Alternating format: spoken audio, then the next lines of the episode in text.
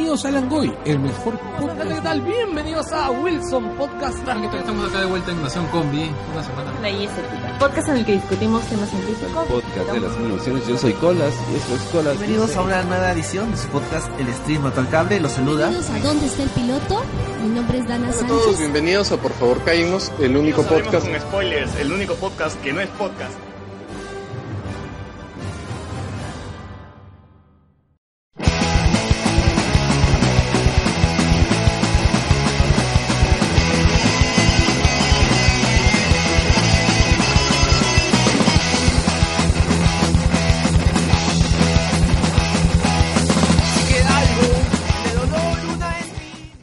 Bienvenidos a Hablemos con Spoilers, el podcast que se tumba bancadas No, olvídalo. El podcast que se tumba gabinete ministerial. Hoy 17 de septiembre de 2017 nosotros somos... Lube Mendoza, arroba Lube Mendoza en Twitter. Alexander Peña, arroba Alexander Peña, ok, guion bajo en Twitter. Ah, vale, de nuevo la, y las viejas costumbres. Y a Carlos, preséntate. A Carlos Guamán, Carlos NSS en Twitter. Socio Figueroa, arroba C Socio en Twitter. Vos, Alberto Escalante. Alberto Escalante. César Vilches, arroba C César VO en Twitter y está accidentadísimo esta, esta presentación. después de tiempo. Sí, ya tocaba una presentación bien accidentada. Es mi culpa, o sea, que culpo al, al whisky que me tomé antes de llegar, porque iba a decir banc- bancada ministerial, iba a decir. Pero todo, todo bien, ¿no? Todo bien esta semana, además del terremoto que hubo en el Congreso.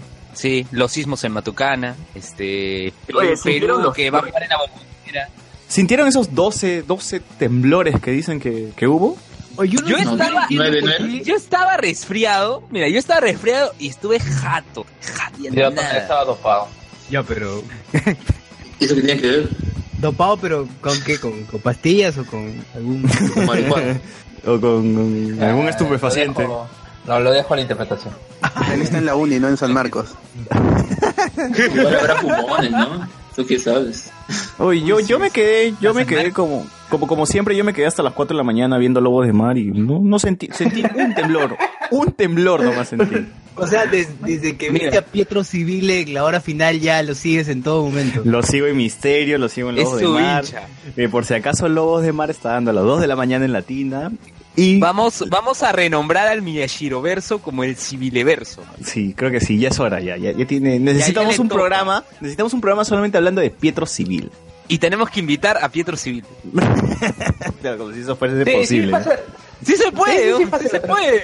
Oye, Pietro, tengo mi podcast, ¿te, te unes o no? Para hablar. Pero sería grabado, pues tenemos que ir donde él. Pero, Ah, pero sí. se puede hacer refuerzo, ¿ah? Si, si es que no te pega, si es que no te saca la mierda, normal. No, tú, tú has visto, tú recuerdas, tú recuerdas a Pietro Civil, el chico de mi barrio. Claro, claro, gran personaje. A pesar que era un imbécil. A pesar que era un imbécil. Hacía un buen Pero, papel. pero Pietro Civil estudió ese personaje que era, no Pietro Civil, sino el personaje que era alguien retraído, Un nerd. de- ah, subió de peso para el personaje, o sea, Era un nerd. alguien comprometido con su chamba. Sí, sí, O sea, sí, sí. Si, si el stream mató al cable entrevistó a Ramón García, ¿por qué nosotros no podemos entrevistar a Pietro Civil? Si entrevistaron a, a, a Paquete, ¿por qué no? Pana. a Chapana. Chapana. ¿Por ¿Por qué qué nosotros, nosotros no podemos entrevistar al mandril? Al misterio, al misterio. No, no, pero ya después de la hora final, yo. Pietro Civil, lo que sea que haga Pietro Civil, yo veo, compro, todo. Irías al teatro por ver a Pietro Civil. Claro, normal. Yo ¿por lo he visto, mira, yo lo he visto en dos, en dos obras a Pietro Civile, una que es eh, ah, se me fue el nombre. ¿Perros? Una de los perros, que es la, la, la adaptación de los perros del depósito, y otra se llamaba una de Shakespeare que se me fue. Ah, mucho río, pocas nueces, que se llamaba Mucho río por nada acá. Creo que Arturo estaba promocionando esa obra, ¿no? Y nunca le hicimos caso. en... ¿Cómo se llama? La de- En tercera llamada. Ajá. Sí, en Mucho Río por Nada, la verdad, muy, muy, muy crack, muy destacable, muy destacable su, su interpretación y todo, pero en Los Perros, bajito. O sea, parece que tiene sus momentos. Y pese a que el personaje más o menos es, es similar, ¿eh? Él debía haber sido eh, quien corta la oreja. y Claro. Lo mandan como... Lo mandan como al otro, no, no pagaba. Y no, pues Miyashiro siempre es un desastre actuando. ¡Uy, caradura, weón! ¡Caradura, weón! ¿Qué pasa? pero ese es el papel del sonso. Pero después nada. Tony Blades, brother, Tony Blades. ¿Tony Blades en Lobos de Mar o en La Gran Sangre? El lobo de mar Lo está mismo, mucho mejor. No, pero el lobo, de- el lobo de mar está mucho mejor ese Tony Blades. Debe ser porque es el central. Pues. Claro. Oye, pero el conde, Es el conde sano, era bueno en la hora final, weón. Sí, el conde está. que tiene poca participación, ¿verdad? Tampoco es que, uff, sale un montón el conde, ¿no? Eh, Pero el conde es el mismo, el que salía en Once Machos. Cla- Oye, es que la mayoría de gente, la mayoría de, de ¿Del patas que- cast? de machos han salido en la hora final. Claro, es el casi casi el mismo. es el caso de Misterio, pues, ¿no? O sea, desde que hicieron Misterio hasta ahora lo juntan siempre. Es que funcionan, claro, son los pataclown de... claro, igualito, ¿me visto? Cuando llaman a... Cuando llaman a... Claro, si es comedia, llaman a los Pataclowns. Si es drama, A llamen a la gente de Misterio. Claro, es cierto. No hay así, ¿no? Oye, este, antes, si, antes de ir a los podcasts, amigos, comentamos ahora lo de tu pata, eh, tu pata que apareció en la hora final, Sosur, ¿o no? No, déjalo para más adelante, déjalo para más adelante. Ya, más adelante. Muy bien, saludamos a los podcasts, amigos. A ver. Porque tenemos El Angoy de Carlos Berteman, que lo pueden escuchar en iVoox. Está Javier Martínez, Carlos Berteman y Charo Ramírez. Sí, que tuvieron un episodio con Paco Bardales y hablaron de narcos. Yo no he visto Narcos hasta ahora. Eh, ¿Ustedes ya lo vieron ya? Cuéntala, Alex. Alex, ¿has visto la 2 ni la 3. Bueno, ya. Alberto. Yo no. sí, tampoco. creo, creo que el voto está con... Que por cierto, mataron, eh, en esta semana mataron a, o asesinaron a uno de los productores de la película, perdón, de la serie. Sí, Lo ¿por qué? buscando locaciones en México. Estaba buscando locaciones. Ajá, lo asesinaron. Qué fuerte. Ah, su... ¿Irá la, irá en la Pero no serie dicen dónde, ¿no? En Juárez, en Tijuana. Sí, estaba buscando locaciones pegadas y se lo bajaron. ¿Irá en la serie eso? ¿El director que busca locaciones y se muere? No creo, pero igual, o sea, suena, suena torrante, pero esas cosas dan más hype. eso más seguro. Que el director haya muerto me da hype. No, sí, pues claro, obviamente. O sea, Ah, poner en muere, memoria ¿en nomás. qué La situación morbo, muere? ¿no? Entonces, Nunca subestimes el poder del morbo. O sea, de verdad, de verdad habrá sido un lugar tan caca que... estaba Eh, buscando, mira. es, estaba- es México, brother. O sea, ahí los cárteles, Sí, sí. Ahí los cárteles se mechan todos los días. Sinaloa, Tijuana. Pucha, pero pudieron haber, no sé, en un estudio pudieron haber hecho, pudieron haber representado las calles, ¿no? No era necesario, creo. No, es, es que es la marca, es, el- es el sello de la serie. Sí, Graban y- en los lugares difíciles de Colombia, tenían que hacerlo en México. Que a propósito de hablando de lugares difíciles de Colombia, no sé si alguno de ustedes vio la película Gore, que se llama, es un documental Gore que se llama Orozco el Embalsamador. ¿Alguno de ustedes ha, ha escuchado de eso? No, es un documental japonés grabado en Colombia eh, y trata justamente sobre un tipo eh, que vive en Colombia que es embalsamador y que todos los días le traen muerto. Y el documental es tan gráfico que el señor, que siempre estás viendo desde cerquita cómo el señor baña a los muertos, los cose, los limpia, le saca todas las tripas. O sea, como NN, pero... Pero así se ve, sí se ve, se ve todo, pero acá sí se ve todo. Y pucha, la verdad que yo vi esa vaina, Elías duró media hora, cerró los ojos ¿Y y, yo Zeta? no, yo, Zeta no, Zeta no estaba, pero yo no dormí ese día después de ver esa vaina. Lo vieron antes, Entonces, ah, bebiste para no, no recordar el... Alex, Alex, no te escucho, por favor, pégate. Si vieron antes Guinea Pig. Ah, ya, si vieran. No, no, hasta ahora no tengo la oportunidad de ver Guinea Pig, pero de verdad, si quieren sea, pasar uy. una noche, si quieren pasar una noche sin dormir y, y perturbados, vean Orozco el embalsamador. Orozco. Pasando al siguiente podcast, tenemos a Wilson Podcast de los hermanos Víctor y José Rodríguez, que lo pueden encontrar en iBooks. ¿Han sacado algo o todavía siguen No, nada, es que Geo se fue con Oscar Soto a Japón. Me imagino que se han ido para el, Tokyo Game Show, ¿se habrán ido? Yep. Pero han grabado su otro podcast. Volan los misiles. Ah, ¿Cuál es el otro podcast? El Vicio. no. No, Le han cambiado no, ya, nombre, es Más ya Gamer cancelaron. eh. Más Gamer Podcast. Sí, sí, lo he estado viendo. ¿eh? Muy chévere, muy chévere. Que está Es con B, video. es- el equipo B, salvo Eric, son el equipo B. Que es, que es con videíto y todo, ¿no? Más o menos lo que lo que me gustaría que hablemos con spoiler termine siendo, ¿no? Lo que hace el Kakash con Toby. Claro, claro. Para el, para el programa 100. Para el programa 100 grabamos así, definitivamente. ¿Qué número vamos? 73. Tres. Nos falta más o menos menos de 30. 27. Así es. Siete meses. 27 se va El más vago, ¿no? Menos de 30, no, ya, luego resto. Va a haber por el descanso en, en enero. También hay que saludar a, por favor, cállennos desde Lima con Renato Mati León, que lo pueden encontrar en Evox, que ha sacado, me parece que ha sacado algo con una imagen de un gato, pero no me acuerdo del tema. ¿En YouTube o en iVoox? En iVoox. A ver, vamos a... Ese YouTube está más abandonado. El último, el último video es el que grabé con Renato, creo que está, que está en, de Guardianes de la Galaxia, está en YouTube. Y ni idea que era para, para YouTube. Pero es audio, ¿no? Claro, es audio, es audio. Ah, entonces no, no vale. Ah, claro. Estúpido y no tan sensual Netflix. Por favor, cállenos. Episodio Que, 53. Me imagino que hablarán de todo lo que se ha ido de Netflix, de todo lo que ha llegado. A ver, ¿qué dice acá? ¿Qué dice acá? Volvimos como en los viejos tiempos, pero en- de una forma diferente. Esta semana hablamos de la mala racha que ha tenido Netflix últimamente, de las novedades sobre Star Wars y calentamos motores por la segunda temporada de Stranger Things. Además, cogimos maletas, alistamos maletas, ¿ya? Y la calculadora para irnos a Rusia con la selección. Bueno, O sea, otro Renato podcast, quiere- Esa vaina. o sea, otro podcast que vende humo. Y que se sube la coge y, y coge maletas. Sí, seguro, porque esa descripción Bueno, la pues, sí, escribe sí. antes de, de grabar el programa. Si se coge extranjeros, ¿por qué no? También saludar al stream a todo el cable de Roger Vergara, Adrián Sein, Richard Odiana, Enrique, que no es Rosadio, pero se llama Del castillo, del castillo. del Castillo. Lo siento, abrí la pauta equivocada. Eh, me voy a encontrar en SoundCloud, Evox y el fanpage de Geekiados. Ha sacado algo nuevo.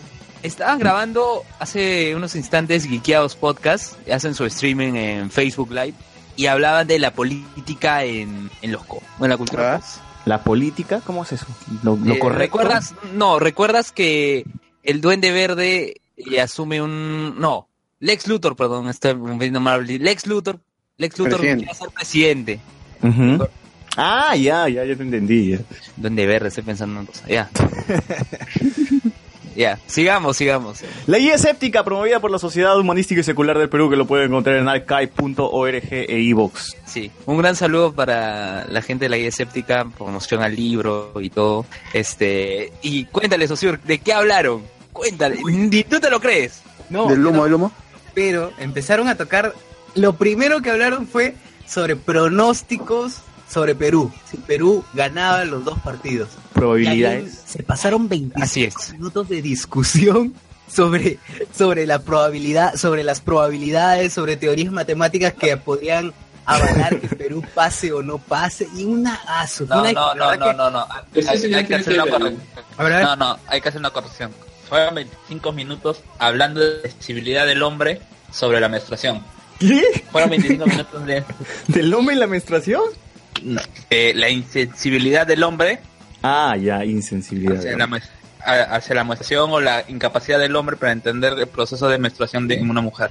Bueno, que, que es casi lo que siempre pasa, ¿no? O sea, claro, es que tú dices, ah, menstruación, o sea, te burlas de eso porque no sabes, no lo vives.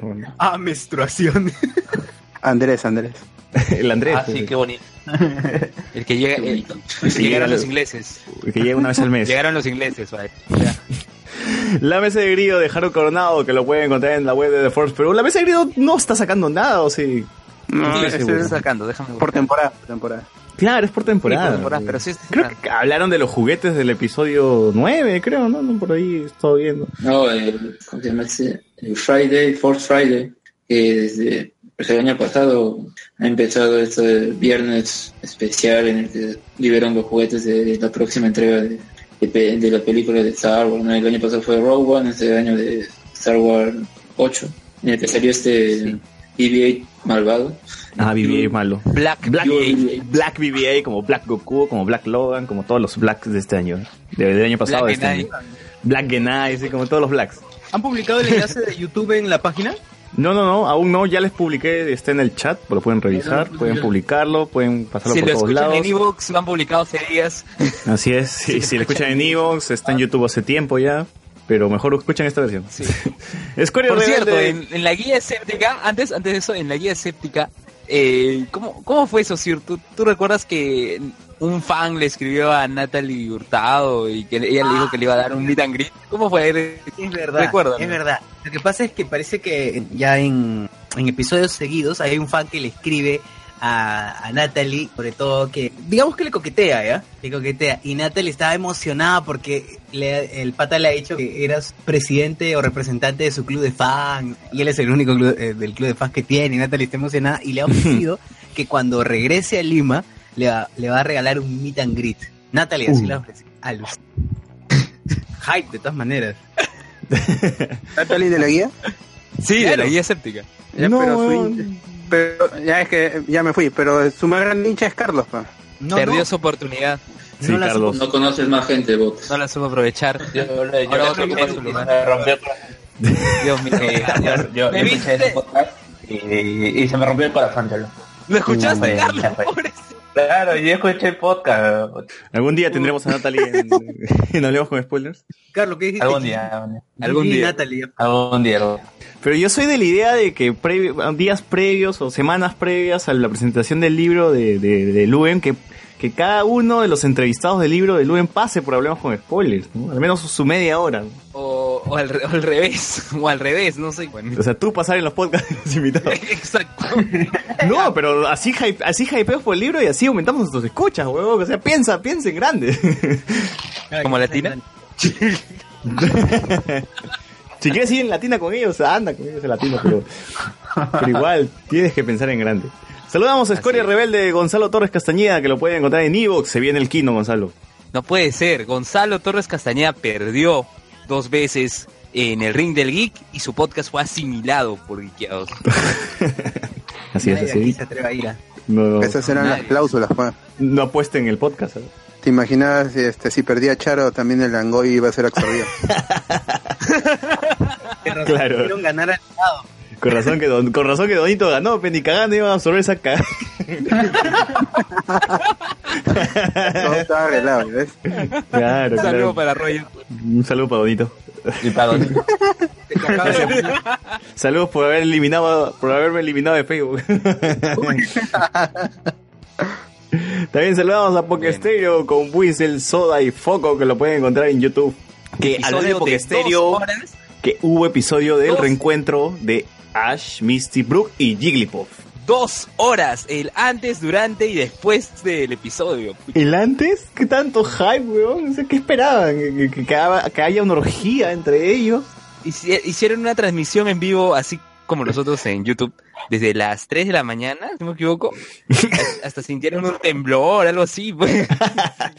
Pero ellos, ¿qué, qué esperaban ver? Un- Que hagan un trío, ¿qué cosa? O sea, se van a juntar Brook y Misty, ¿no? O sea, Estaban, estaban, este... es, eh, no estaba Soda, estaban Buizel y Foco y entre los dos estaban hablando. Primero todo el previo, qué esperaban, luego la reacción Ay, y bueno, después el post. ya son muy hinchas, son muy hinchas. No podemos, no puedo decir nada más. Te meto combo Gran conmigo. Elías y Z, que lo pueden encontrar en YouTube. Que hemos sacado Dijiste podcast de Rick. conmigo. Claro. Que pueden sacar, que pueden, pueden sacar, que pueden ver el último episodio de Ricky Morty que hemos hecho podcast sobre Sin el socio. Evil Morty. Sí, socio, que socio llega muy tarde, socio. y, y son, Es la segunda vez. son días difíciles para mí porque como tengo clases muy temprano, tengo que grabar como que a cierta hora, si no, no duermo y me jodo todo el día. Pero, socio, por favor, la siguiente semana, si llegas temprano, grabamos y todo bien. Oye, pero te excitaste, no gritaste en el, la en podcast. cómo? Que te excitaste, gritaste en el podcast. ¿Cuál? No, en el de Ricky y Morty, no, normal, no, en el- tranquilo. no, acá le hablemos con spoilers. Ah, cuando acá no, es que mencionó del del Morty, tú gritaste, ¿qué? No. No, lo que pasa es que Luen, antes de iniciar la grabación, puso todos los micrófonos al máximo. y por eso mi grito, que para mí era un grito pequeño, se- para ustedes se escuchó muy fuerte. Así que te culpo a ti por haber alzado el volumen de todos los micrófonos. Ay, mi Dios. Bueno, control crítico de Manuel Espinosa, Los Altibáñez y Cristian Quispe, que lo pueden encontrar en Evox y su web. El podcast Infinito y Conversaciones No Nerds de Luis Miguel Santa Cruz, que lo pueden encontrar en Evox, que ha Estuvo, sacado... estuvo de cumpleaños, ¿no? Estuvo no, de no ha cumpleaños. podcast. Feliz cumpleaños, so-. Luis Miguel. Gracias. Muchas A Luis gracias. Miguel, un feliz cumpleaños. Luis Feliz cumpleaños, 25 años ya. Ah, ¿25? Claro, 25 dicen. Según, según Facebook, según Facebook. Ya, no, un gran abrazo para él, sí, todos los mejores deseos. Bueno, pues que siga con el podcast. Claro, que se siga, que siga haciendo chistes sobre la presentación del libro de Luen. A ver, ya, pues ya que podemos... Pasaje 18 con Claudio Cordero, Alejandra Berneo, Catarina Subirana lo puede encontrar en SoundCloud. Que no sé qué han sacado Pasaje 18. ¿Ustedes saben? ¿Están pendientes? No, porque ya no está Cata, creo, así que ya para qué. Pero está Alejandra Berneo. A lo mejor escucho, por favor, callen, ¿no? Claro. Ahí está Renato, ¿no? Colas dice Luis Antonio Vidal Pérez, que lo pueden encontrar en Podomatic, Evox y la web de colasdice.com, pero Colas ya está en, en para, ¿no? ¿Volvió? Nada, dijo dos semanas. No sé más, ya pasó un mes, ya no, no nada. No sé. Violet Club Podcast de Juan Pérez y el hermano Rocco, bendice el hermano Rocco, que lo pueden encontrar en Lipsing y en su web. Que Han visto que ahora el Muted Club tiene sus su merchandising, sus tiene pines, merchandising, pines, no ¿Cuándo Saca- vamos a sacar polos? Pol- pronto, pero Pronto Pol- polos de vuela, pega y esquiva. Te hablemos con spoiler. Oigan, Esperen. pero el Muted Club es en serio. El Muted Club sí saca podcast. El tema es que nosotros no lo escuchamos porque Así no es. nos interesa. y tampoco sabemos cuántos escuchas, tampoco sabemos cuántos escuchas tienes, así que no sé, así que no, no sabemos mucho Claro, de, y nos- de lo que hace y Juan. Nosotros no decimos que Juan hace mal trabajo, no, hace un buen trabajo. No, Juan está afanado. tiene likes. Juan Sí, está muy afanado, está con su podcast, con el Miguel Claro, es su pasión, le gusta, a pesar de que está solo. Claro, Pero- pero, nosotros no somos el público objetivo de Juan. No somos- Así es, no- así no- entonces no, no vamos a disfrutar lo mismo que él. Pero él incluso ahora hace videos en Facebook, sale ya con su rostro, ya no se oculta como el papá de Chester. ¿Ah, sí? ¿Hay videos de Juan en, en YouTube? O sea, que ya pueden ver cómo es, Te voy a mandar la captura de imagen para que... pueden ver el aspecto de Juan en YouTube, entonces. No, YouTube no, en Facebook. en Facebook, ya, ya, ya. Juan es un personaje público, ya. Gonzalo Rojas. Así es, o sea, que agárrate Kakash, agárrate Toby, que Juan, que Juan va con fuerza, se viene con todo. Con pines. Con Y con pines. Un saludo también a ¿Dónde está el piloto de Anderson Silva? Ernesto Ah, Carpio y Jesús Vilcapoma, que lo pueden encontrar en Evox. Te olvidaste de Walter Calderón. Acá no está en la pauta Walter Calderón, pero Walter Calderón también y a su amiga Y Dana. Dana. Dana, no sé su apellido, pero un saludo para Dana Sánchez. también. Para Dana Sánchez. Que ayer estuve con Fortunato en, en La Popular, que es este. Supuestamente va a ser un lugar, una, una casa donde van a hacer actividades culturales, fiestas, eh, una vez al mes. ¿Como la está- dramática? como la dramática más o menos que está que esta vez está a cargo del vocalista de Barrio Calavera. Si no conocen Barrio Calavera, les, les, les- les recomiendo que, que busquen sus videos, sus canciones en YouTube. Ya es una banda que tiene 10 años haciendo ska en, en Lima, en el Perú. Es una banda bastante conocida. Y ayer estuvo el Kakash y, y justamente también hubo un acústico de Barrio Calavera.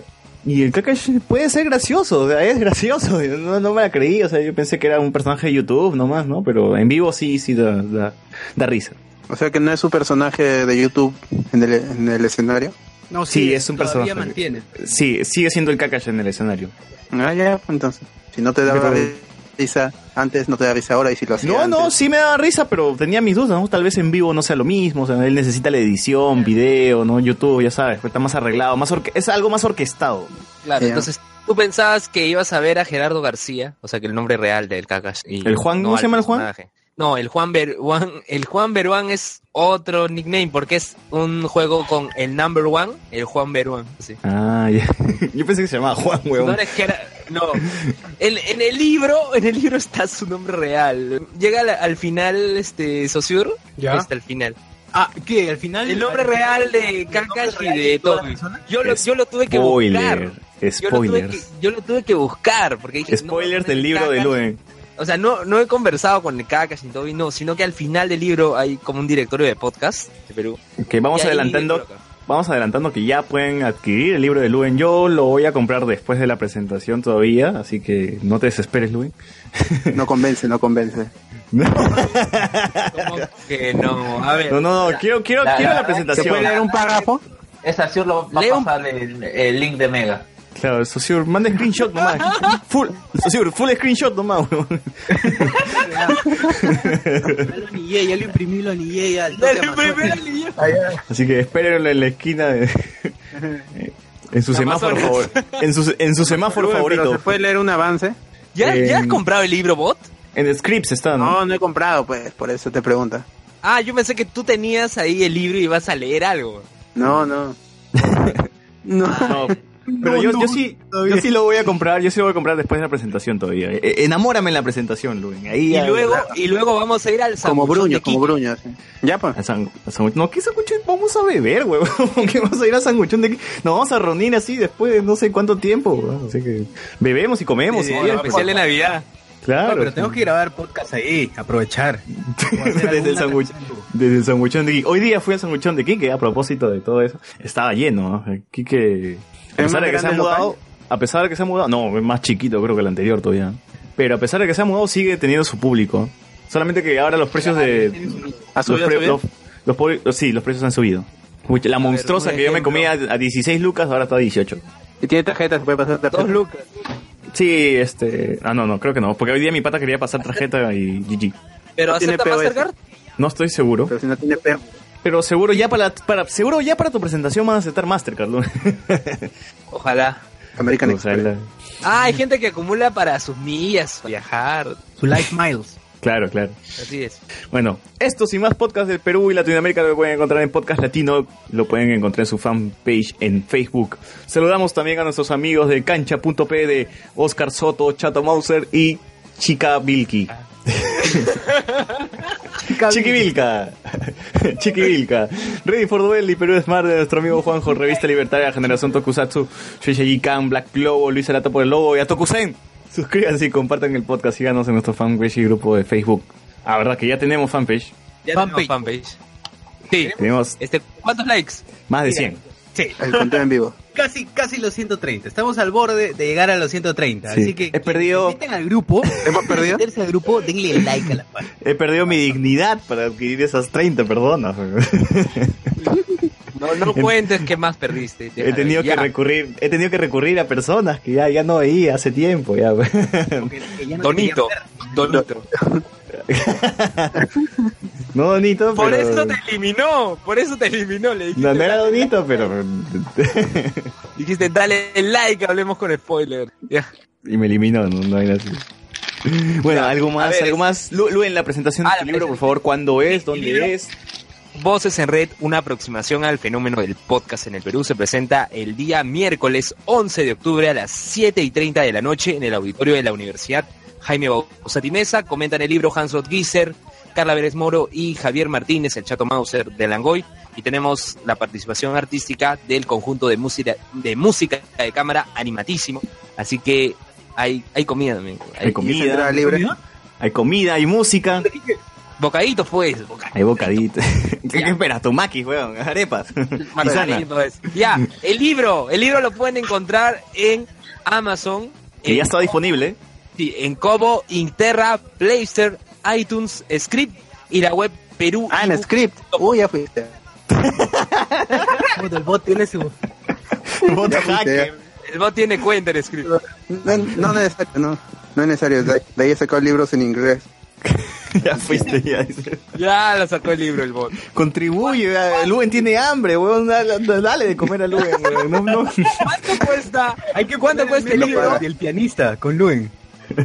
Claro, el meme de ¿Cuánto pianista el con? Luen. ¿Cuánto, cuánto cuesta el libro? El, el libro ¿Cuánto cuesta, te cuesta? ¿Cuánto te vale? cuesta como se llamaba el fenecido programa de Mauricio Fernandini. 20 lucas. 20. Al de la marinera. Ya saben, ya. 20 lucas. Claro, Y- precio asequible, a precio asequible. Para Claro. noviembre, para noviembre.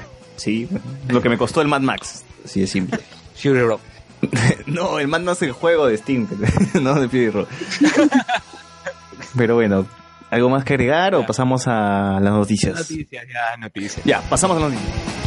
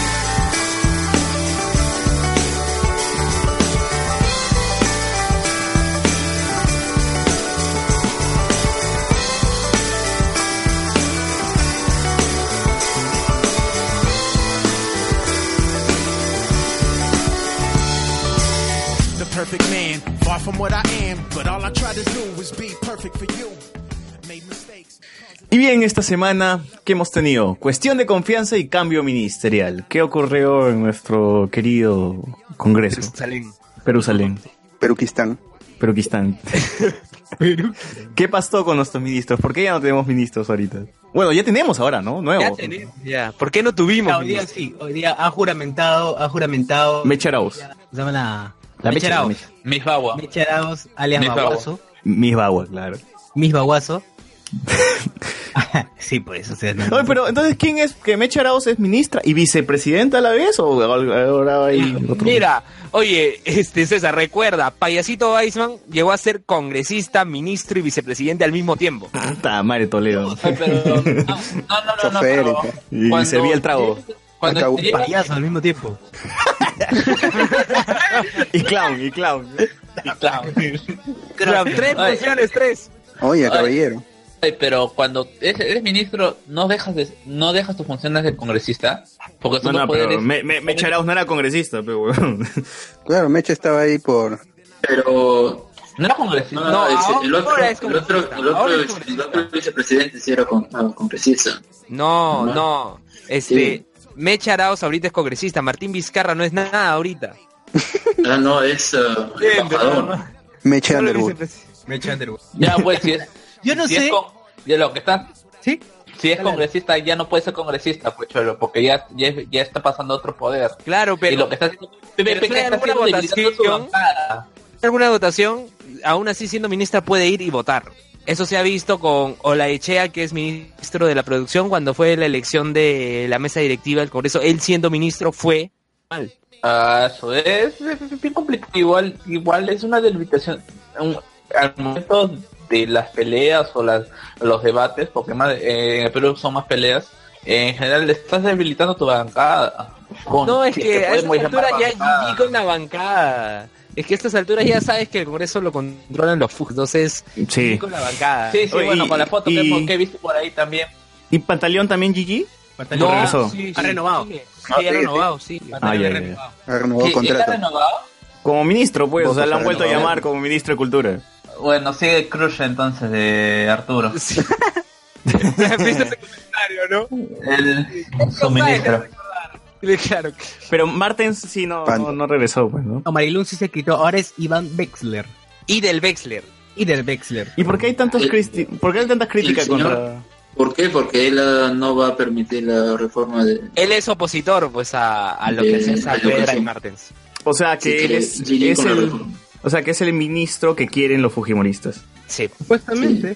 Porque eh, este, este pijete, pues, porque ya no sé, o sea, la verdad es que ya PPK da ganas de insultarlo, ya no respeto. Ahorita, ahorita Socior va a traer a PPK.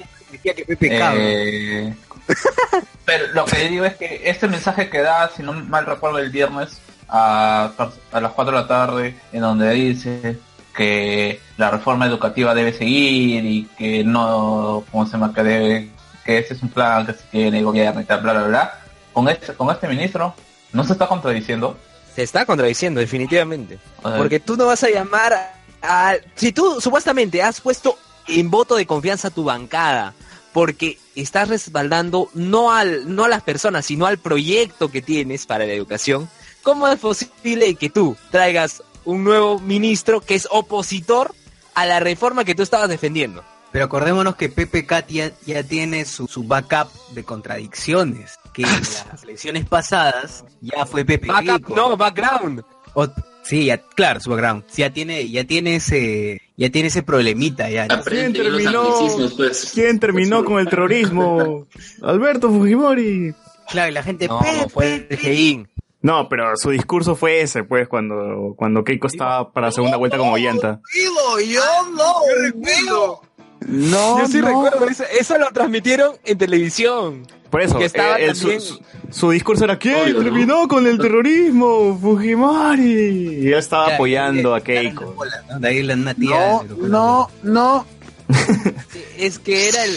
Es que Humala en ese momento era el cuco, y que decían que no. Claro, el, el maduro, el maduro. El que al final terminó engañando tanto a su electorado como a, los, a, sus O opositores. sea, yo creo que, mira, yo te soy franco, ¿ah? mira, y yo, no dudo en decir esto, yo creo que cualquiera que gane, si algún momento ocurre y gana alguien de izquierda, así como derecha. Ollanta, al final no, al- de derecha es evidente, pero si algún día gana alguien de izquierda, va a pasar lo mismo que Ollanta, o sea, va a hablar, los empresarios van a hablar, si Así no lo como el lo así- a su esposo, Así como la escena de Ricky Morty.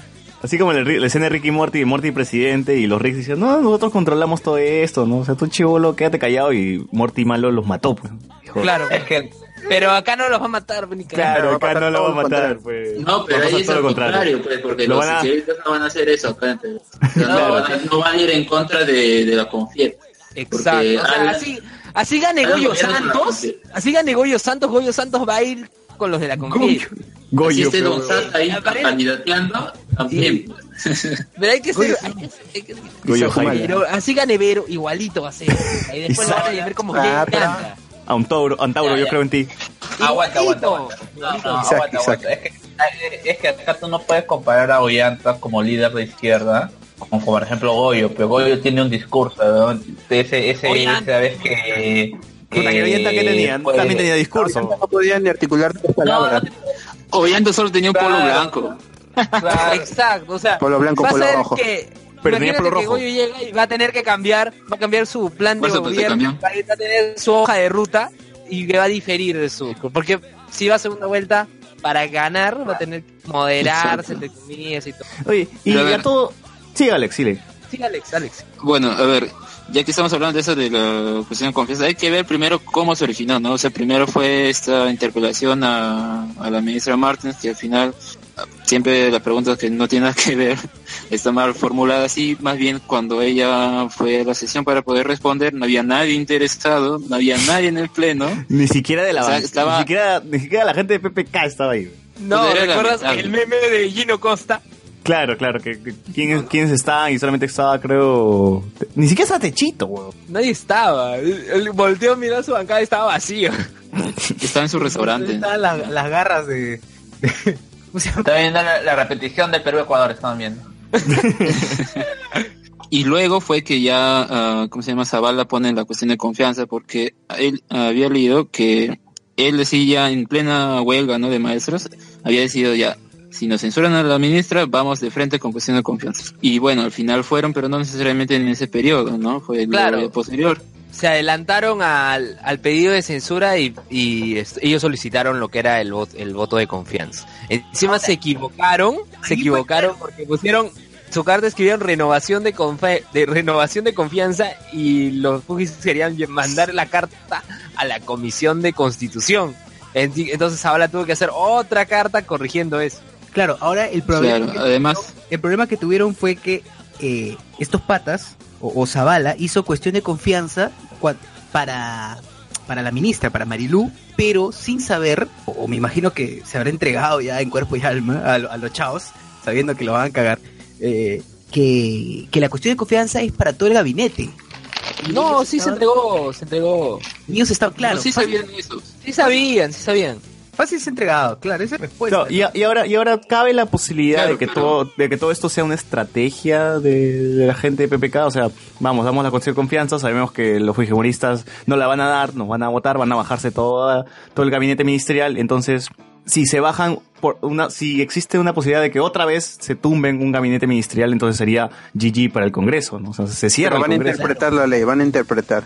Pero hay que ver por quién mandaron esa cuestión de confianza, ¿no? o sea, para proteger a Martins. Y yo digo, o sea, para esa ministra que ya tanto su aceptación para el público como para el Congreso ya estaba en caída, o sea, no tiene sentido, más bien hubiera tenido más sentido que hubieran hecho con otros ministros anteriormente. En cambio ya con Martins Saavedra ya. Es Es una que figura ya, política. o sea, ya, ya acertaron, o sea, ya acertaron de, ya acertaron de que el fujimorismo se, se esté bajando ministros, pues no, cuando, cuando quieren. Pero entonces, muy tarde, entonces, pues, o sea, la, la reacción ya viene... Sí, la reacción es muy tarde.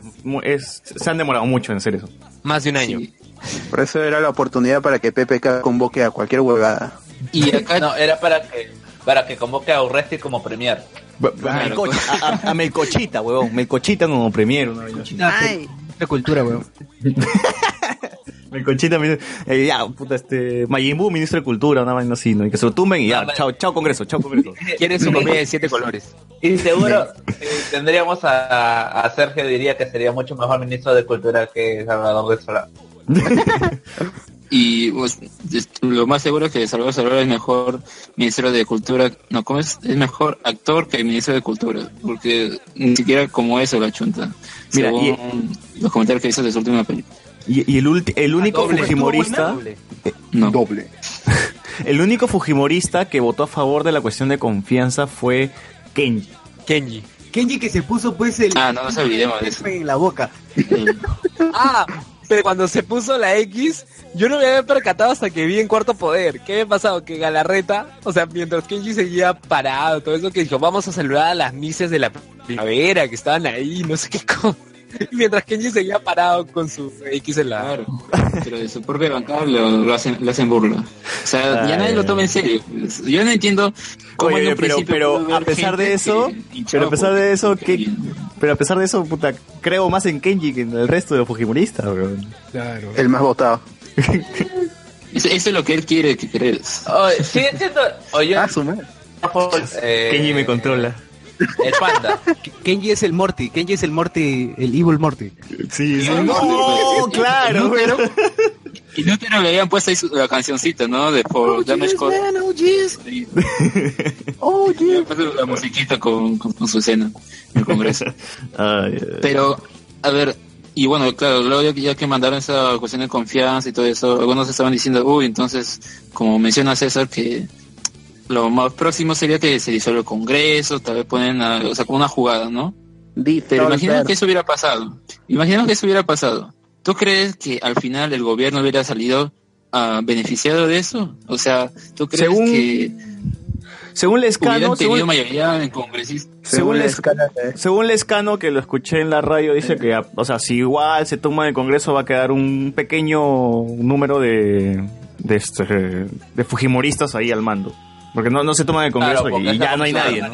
¿Cómo van las encuestas? No, Si hay- cuando no, si hay escucha, elecciones. Ya, pero espera, pero espérate. Lo que quería decir era cuando cierras el Congreso se queda la comisión permanente. Porque Así no es. puede haber Congreso cerrado así nomás se cierra y no funciona. No, queda la comisión permanente, o sea, Galarreta y su directiva con representantes eh, según la proporción de cada bancada. Y obviamente el fujimorismo va a seguir hasta que se y se convoque elecciones, que es, o sea, desde que desde que cierran el Congreso pasan cuatro meses para las elecciones, ¿correcto? O sea, si se hubiera cerrado, si se cerrara en esta semana que viene, estaríamos hablando de enero, Ah, encima. mediados de enero para No elecciones. tienen tiempo para hacer campaña. Claro, tu Navidad. solcito vas a ir a- a votar. ¿Quién te va a regalar panetones? ya, Chocolate Para caliente. ya, pero an- ante este, este, ¿Quién lleva a hacer este campaña gabinete para que han presentado, no, pero ante este gabinete que han presentado, dudo que vayan a decir que no, sí les van a dar la cara. Entonces, Qué aburrido. Claro, es que entonces, en a- pero en, Qué aburrido.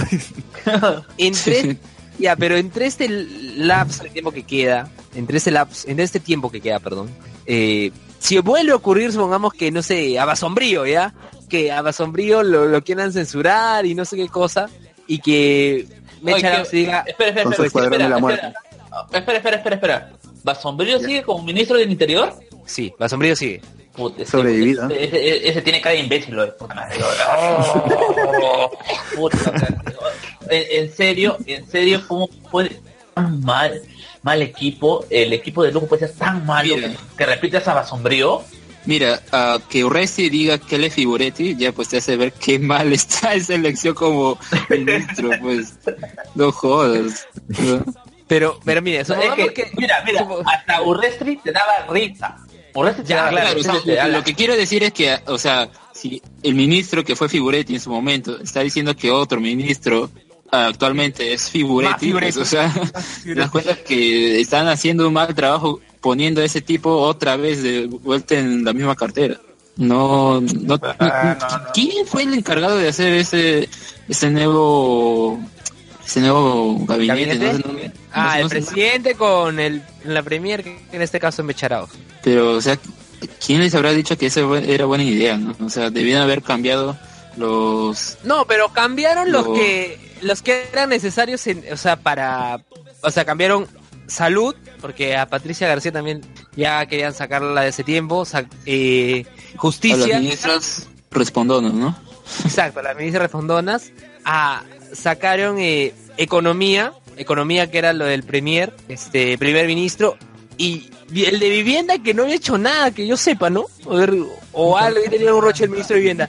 Para mí que creo que lo han sacado simplemente por meter a Techito.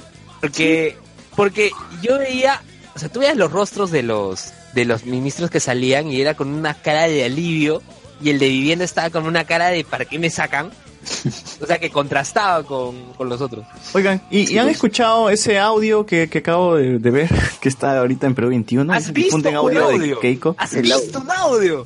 No, no, que acabo de ver la noticia, Ah, que acabo de ver la Ah, noticia, ya. carajo, deja terminar. que, que acabo de ver la noticia en Perú 21, pero yo digo, ¿han escuchado el audio? No. Estábamos En grabando poder. un podcast.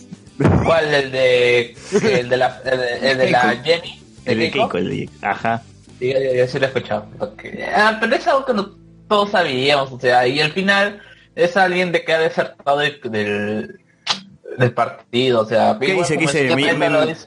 ¿Qué- Me qué llega el dice poto- el audio? Para ¿Me llega el poto a la presidencia, dice? ¿Me llega el poto a la presidencia?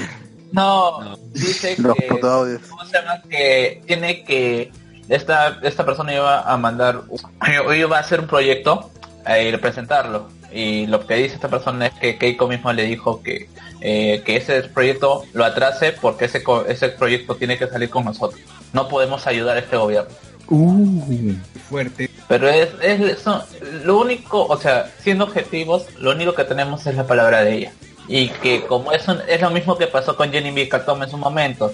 O sea, es alguien que está saliendo del, del- del grupo y que, según lo que se dice, los mismos Fujimoristas es una pestada en el grupo y, y, y- y le está soltando recién cuando se está yendo. Así que no, más allá de llamar la atención esa, esa noticia, no va a pasar más. Claro. Y han visto que... Bueno, princip- principalmente va a pasar más porque ya Fujimori, mucho del Fujimorismo está controlando todos los aspectos de, de- de nuestra vida.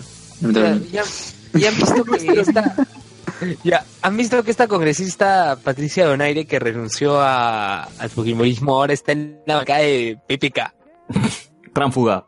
Todos son pero tránsfugas, pero sea. ella ella en el en las elecciones TAC. cuando era Alianza por el Gran Cambio ella postuló con PPK y ahora en esta postuló con Keiko y ahora en otras palabras ha sido repatriada ha regresado PPK Y vuelve el perro arrepentido.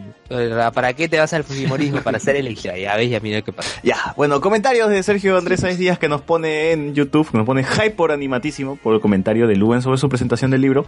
Dice, PPK demostró que perdió sus huevos cuando la tía lo toqueteó en el foto. Así que seño, Señor, seño devuelva los huevos de PPK. PPK sigue vivo es una contradicción. Ah, que PPK sigue vi- siga vivo es una contradicción. Comenten el audio de Keiko, que ya lo comentamos, y dice, Melcochita es mucho mejor que Salvador. A ver, tío. Hay que, bueno, hay que ver su gestión, pues, ¿no? De Salvador Solar, ¿qué, qué, ha, sa- qué ha hecho? Ha sacado el director ido- de la LUM, Ha ido a la batalla ha, de los ha vuelto al Dakar, ha vuelto al Dakar, o sea, ya pues, Claro. dirán, no es una cartera importante, pero igual su gestión no es que sea buena. tampoco. Ha ido a la Claro, batalla de los mira, lo de, claro, escucha, lo de lo del face, lo del face del comentario que puso Arturo. Ser- Sergio puso este sigue siendo preocupante y lo puse a Arturo, sigue siendo tu crash.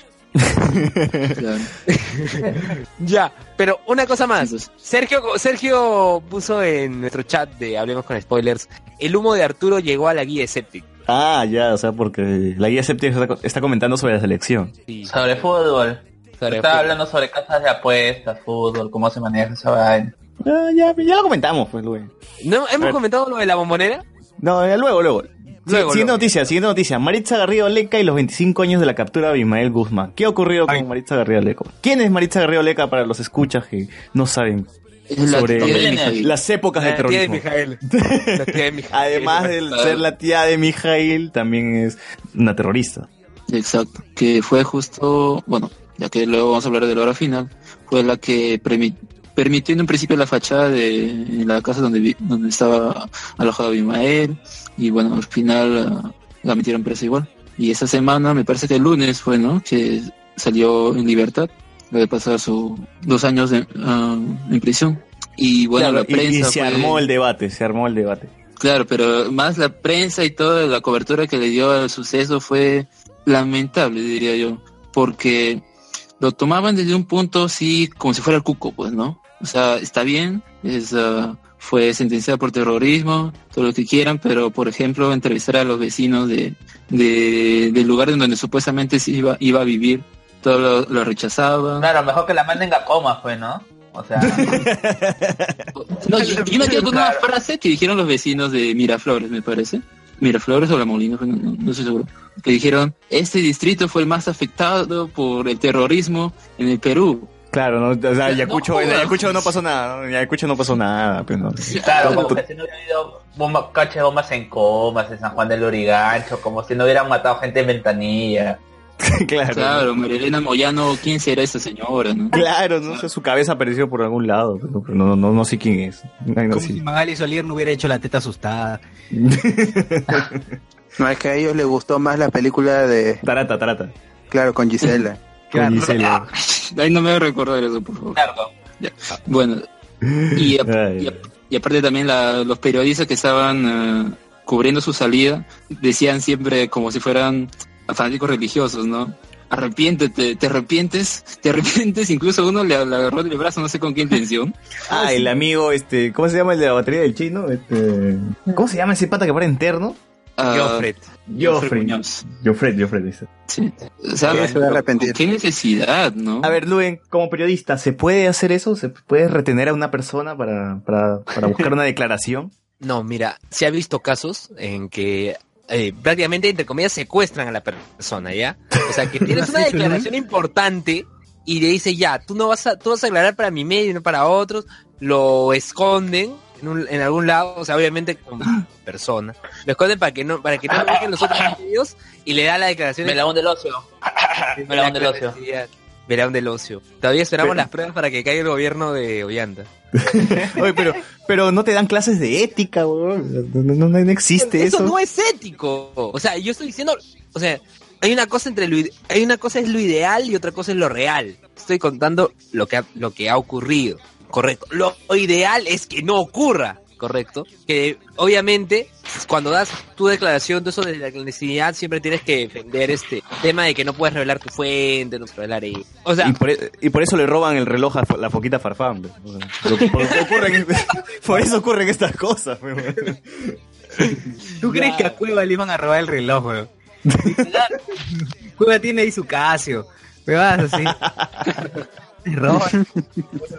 Arruidía, Oye, pero de- ¿eso fue de- solo del WhatsApp de JB o en realidad Farfán En realidad pasó, weón. O sea, como había tantos periodistas, había una acumulación de, de, de gente, de fans, no sé. Un huevo, una tía le estaba jalando el, el reloj a la, a la foca. Pucha, ¿y cuánto cuesta ese reloj? Puta, que, que no sé, weón. Un Rolex, Oh. Sí, mínimo sus 5 mil dólares. Claro, la tía le ha dicho, puta, qué buen bobo tiene este negro. Habrá dicho, no, se lo jaló, weón. Se lo pelaron. weón. Y bueno, Bueno, el No debate, el, el debate que, que- ocurrió por el caso de María, Bueno, no, Maritza Garrizales. Yo quería, yo quería agregar, yo quería agregar a lo que dijo Alex, que no es solamente de este lunes, sino ya se le está dando, como dijo Rosa María Palacios en alguno de sus tweets, se le está dando, se le dio, mejor dicho, un tratamiento de rockstar a, a una terrorista. O sea, ya tenías la portada de caretas o no sé La de terruca pituca. Somos. Claro, o sea, diciendo cómo una chica que enseña, que, teni- que era de la alta sociedad se convierte en terrorista. O sea, eh, ya, de- ya desde ese momento estás vendiendo más una anécdota que la realidad. El morbo, lamentablemente horrible, el morbo. Claro, esta chica de clase alta, no, no le faltaba nada, porque entonces se unió a la lucha. francés. Claro, solamente los misios se unen a oh. la, a la causa. No, claro, los resentidos, como dice ah, por ahí algunos de la, la derecha, de derecha bruta y achorada, solamente los resentidos sociales son de izquierda, pues, ¿no? Claro, o sea, sí, yo me acuerdo, cu- eh, justo también esta semana vi ese comentario con respecto a esa, esa terrorista, ¿no? Decía, ¿cómo una chica así tan buena puede tener tanto odio en su corazón para, para hacer eso, para tener esos ideales? Se veía una chica de bien, todo, ¿no? O sea, no tiene nada que ver una cosa con otra. porque el dinero no es lo que te da la apariencia. Al final, mucho, el dinero te da la apariencia, pero al final puede ser mil y una ideas que uno nunca pensaría. Aprende Es algo, que- dinero. Eh, No, es que la verdad hay que decirlo. Pues, no, o sea, toda, toda- toda esta, toda esta gente que critica a la izquierda y entre ellos periodistas, entre ellos periodistas no saben que Marx se casó con una rica y nunca trabajó en su vida. O sea, eh, ya desde ahí que, que Karl Marx, Como Goku, como Goku. claro, básicamente sí, nunca trabajó. Goku tiene traje rojo. O sea, Oye, Goku es cuadra. el Cada rato buscando pelea. Claro. Ya, a ver, Sergio Sáez dice, lo peor fue el seguimiento por la Panamericana. Hubieran Claro. marcado el Pacasmayo, porque Mar- todos los periodistas ya estaban con sus móviles a- afuera de, de la casa ya de Miraflores. Incluso Jorge Muñoz salió a decir vamos a redoblar la cantidad de serenajos en las zonas. O sea, creo que no tenía sentido. Y se fue por la Panamericana hasta... Es que, es que Maritza es MacGyver, pues. MacGyver. hasta, La dejas sola, pum, te das una bomba y te revienta la, la casa. pues. Claro, su cuerpo, su cuerpo está lleno de bombas, ¿no? Tiene un brazo así, una metraca en el brazo. Tiene una personalidad explosiva. No, ya, pero a todo esto, que lo ideal, lo ideal sería que de verdad exista un seguimiento por parte del gobierno, ¿no? Por parte de las autoridades, ¿no? De qué está haciendo No, esta chica. ah, Además que no ha mostrado ningún signo de arrepentimiento por lo que ha hecho.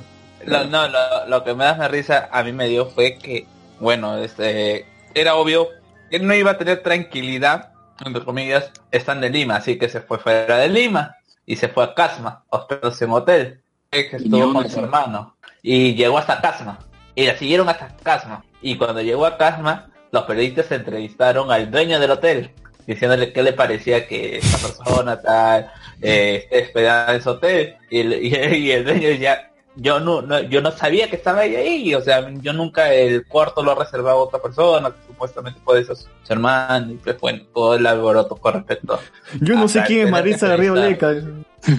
no, no tanto de que la persona, de que sea, sino de que el hecho de que, lo- o sea, como que si el dueño tuviera que saber que esta persona estu- estuviera eh, En su hotel. eh, en su hotel, cuando era obvio nada de, de lo que pueda poseer ahora ella esté a su nombre. Es obvio, o sea, tiene que pagar una cuenta así, un- un- una reparación civil y ya ha pasado cuántos años para que cualquier propiedad que pueda haber tenido de parte de su familia otro esté a otro nombre, quizás alguien algún desaferro o algo así.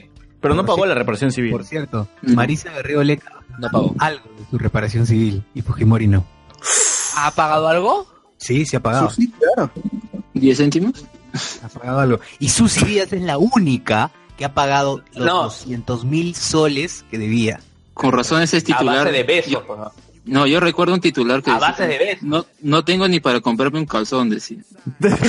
Claro, claro, Viene claro, claro. viejo, Yo me acuerdo también un reportaje cuando eh, eh, un reportaje donde la Susi dice que ella se fue a centro de Lima a un beso por un sol. Oye, la gente le dio su sol y con eso pagó su, su reparación civil, pero ¿qui- se a fue y creer? cambió. ¿Quién Puta, cree que, es, que Susy Díaz era mejor congresista que los impresentables que son ahorita? ¿no? De razón de tanto beso le ha crecido una boca, pero... ¿Han visto, ¿Han visto el comercial de Susy Díaz ahora con Maicelo y el Cóndor Mendoza? Es una Susy Díaz cambiadaza, ya, ya no, es, no es la misma. O sea, yo, yo la veo, soy diferente, ¿eh? no sé ustedes. Es ¿En el qué sentido? pastel. ¿Qué? O sea, ya es- Intel, ¿no? no, no hay un exceso de maquillaje en su rostro, o sea, Ah, es más sobria, es una Díaz más sobria. Escuchen, escuchen, Sergio Sáez dice, Susy Díaz tuvo una gestión congresal decente, firmada por Sergio Sáez Díaz. Por dos, por dos, brother, por dos. Claro, Eso es de que como me están punteando, o sea, hay que nombrarla mejor como... Brother, brother, brother, que todos los telos, que todos los telos vengan, vendan condones, me ha salvado la vida muchas veces. no, no, se, se ha hecho buena gestión.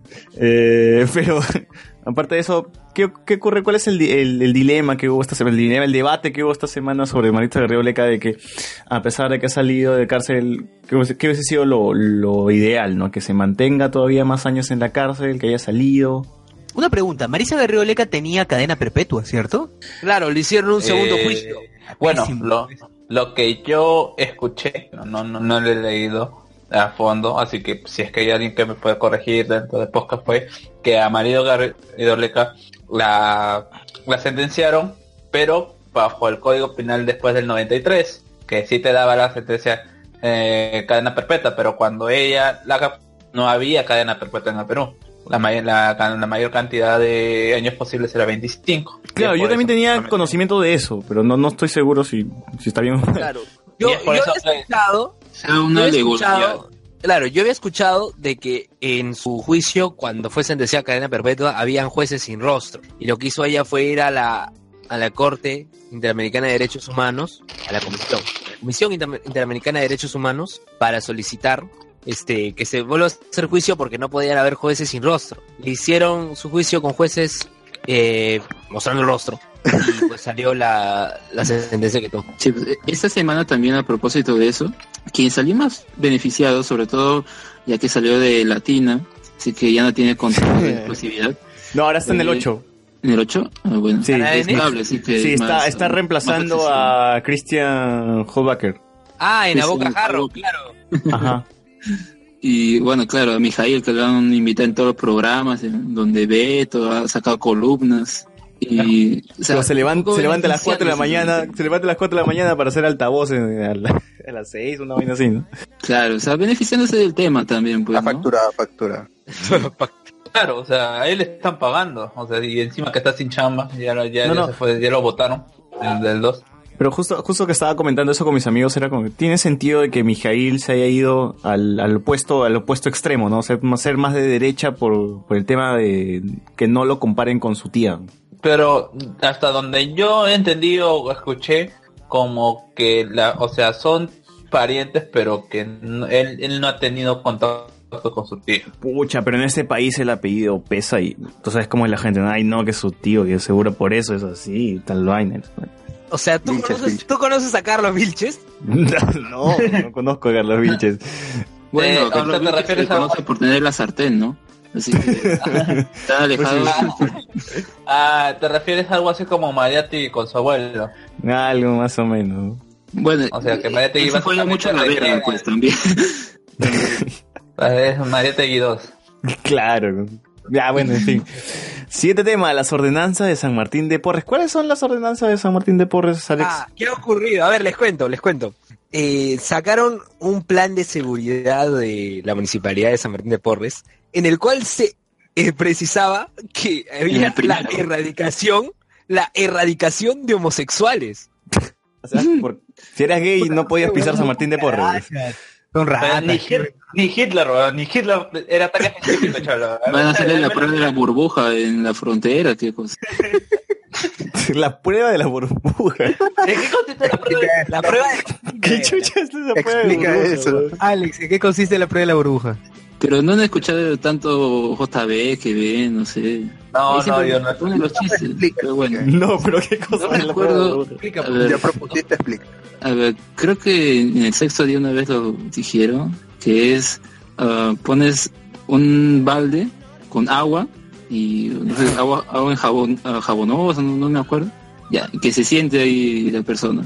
Sale burbujas es porque, bueno, ya sabes. Porque se la come doblada y subtitulada. En 3D, 4D, X, todo. Puta madre. En latino. Con- Latino. Como Kimi no Nawa. Como Kimi no Nawa.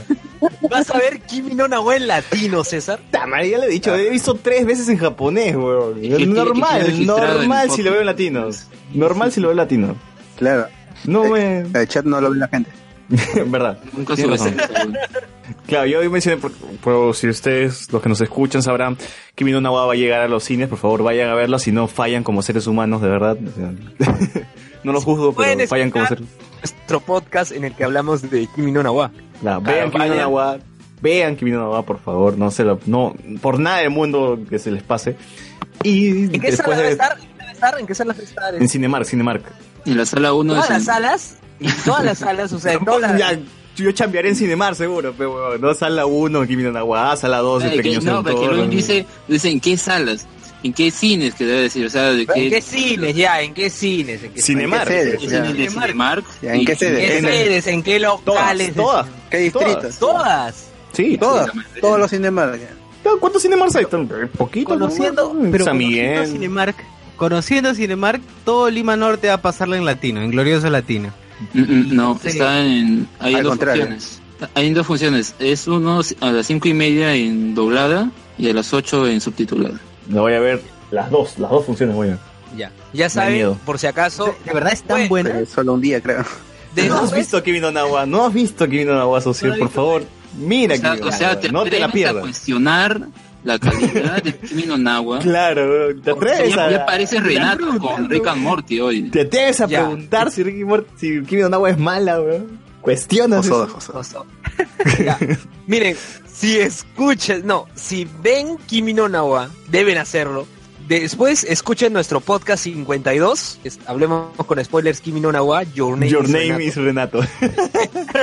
porque Renato regresó ahí. Que es nuestro, nuestro podcast número 52 del 27 de abril de este En año. ese podcast me dormía. claro, le invitamos al bot. El bot pensó que íbamos a hablar de cómics, una vaina así. Terminamos hablando de Kimi no Nawa. Ahora sí la voy a ver. Ahora sí la- Y grabamos tarde porque creo que no todos habíamos visto Kimi no Nawa. Claro, No, sí, todos. Carlos nomás es el único, pero pero el resto No, sí. ah, ese es el podcast bloqueado, ¿no? El podcast Claro, se bloqueó claro. en YouTube, weón, porque reproducí 10 segundos. Reprodu- reproduje 10 segundos de, la película en YouTube y cancelaron todo el video. Las Todo, 3 horas. tío. Ni el Oscar, ni el Oscar. Ni el Oscar que lo retransmitimos todavía, ¿no? De latina, chapamos todavía. Vean, eh, en en Evox está nuestro podcast número 52, Kimi no Nawa, Your Name is Renato. Hasta el momento tiene 280 escuchas. O sea que sí hay, sí hay gente que, que vio Kimi no Nawa. Ha calado en el público. Así que vean el Bueno. Cinemark y después escuchen nuestro podcast porque están todos los spoilers de la película. Así es, así es. Y la pelea Bueno, entre César y Renato por este Por Osoda. por- Osoda. No, yo le dije a Renato, "Oye, Renato, yo, yo, ese día yo dije, yo me acuerdo que dije, este, Kimi no Nawa es mejor que Chihiro. Y luego Renato dijo, no, ni cagando.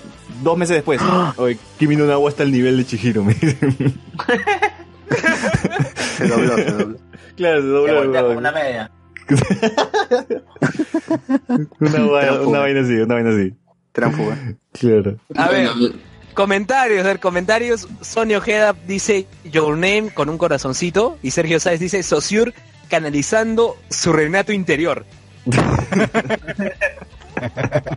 Claro, porque Renato, tú le, tú le dices, "Eh, Renato, mira que Ricky Morty es una gran serie. ¿De verdad es buena? No, no me parece tan buena, que la puta madre. Y empieza, se pone en plan hater, ¿no? Que es Monse, que es una cagada. ¿Recuerdan cuando fue a Langoy? Que él dijo que Passengers era bueno y todos lo cuestionaron. Luego habló de. de- no, la tortuga roja no. De Cubo, era, de Cubo. De Cubo. Y que dijo, no, Cubo es mala y todos, no. Se le llevaron encima a Renato. Es Contreras, pero. Claro, periodista, pe- periodista, quiere ser polémica. Ay, Dios. bueno, a ver, Publicado. si- siguiendo con el punto de San Martín, aparte de erradicar homosexuales, ¿no? También pensaban erradicar peloteros. ¿Qué? O sea, sí. Hay unos once machos. Y los doteros. Doteros A también. ver, Pedoteros. A la- la Escucha. pe- no, no se llamó la película, pero ¿no había una película que se llama Peloteros? Claro, con Maricara de Marín. Claro, con Marín, ¿cómo vas a preguntar eso? No, Quieren er- eliminar la película, ¿verdad? Claro, ya, ya, seguro. No, no que no existan copias piratas de peloteros. De todos los mercados hay que. ya, a ver. A ver, Sonia Ojeda pregunta: ¿es mejor que Chihiro? Relación a Kimi no Nawa. Yo digo que sí. Necesito ver. Ve las dos y compáralas. Creo que es lo mejor, el mejor ejercicio que uno podría hacer. Yo digo que sí, pero Renato dice que está al nivel de, que, o sea, que est- están a la par. Para él, sus, sus dos, sus mejores películas de anime es como que están igualadas los dos. Es que Kimi no Nawa es más ah, fácil porque los personajes son más accesibles, ¿no? O sea, son más comunes, son estudiantes. En cambio, Viajes de Chihiro son, es un viaje fantástico. O sea, son temas totalmente distintos, pero ya depende de... Yo, yo aprecié, el viaje de Chihiro yo lo aprecié más, más de más grande, ¿ah? porque cuando yo, cuando yo lo vi de niño odié esa película, no, no me gustaba, pero ya más grande ya supe valorarla. ¿no? Conclusiones. ¿Cómo? ¿Qué, qué, qué? Porque hablaban chino. No, yo lo vi en español, siendo normal. No, no, no era por eso, Sí, era por otra cosa. Lo viste en Jetix. No, lo vi en el, ci- en el cine, me acuerdo. No me acuerdo si lo vi en el cine lo vi después en DVD, pero ya, o sea, era niño, no me acuerdo cuántos años tenía en ese tiempo. Ya. O sea, A ver, entendía que Sergio- es ese dragón, que es eso, que se transforma. Me aburría. A ver. Más, más que, más que todo me, abu- me aburrió el Chihiro en dragón. ese tiempo.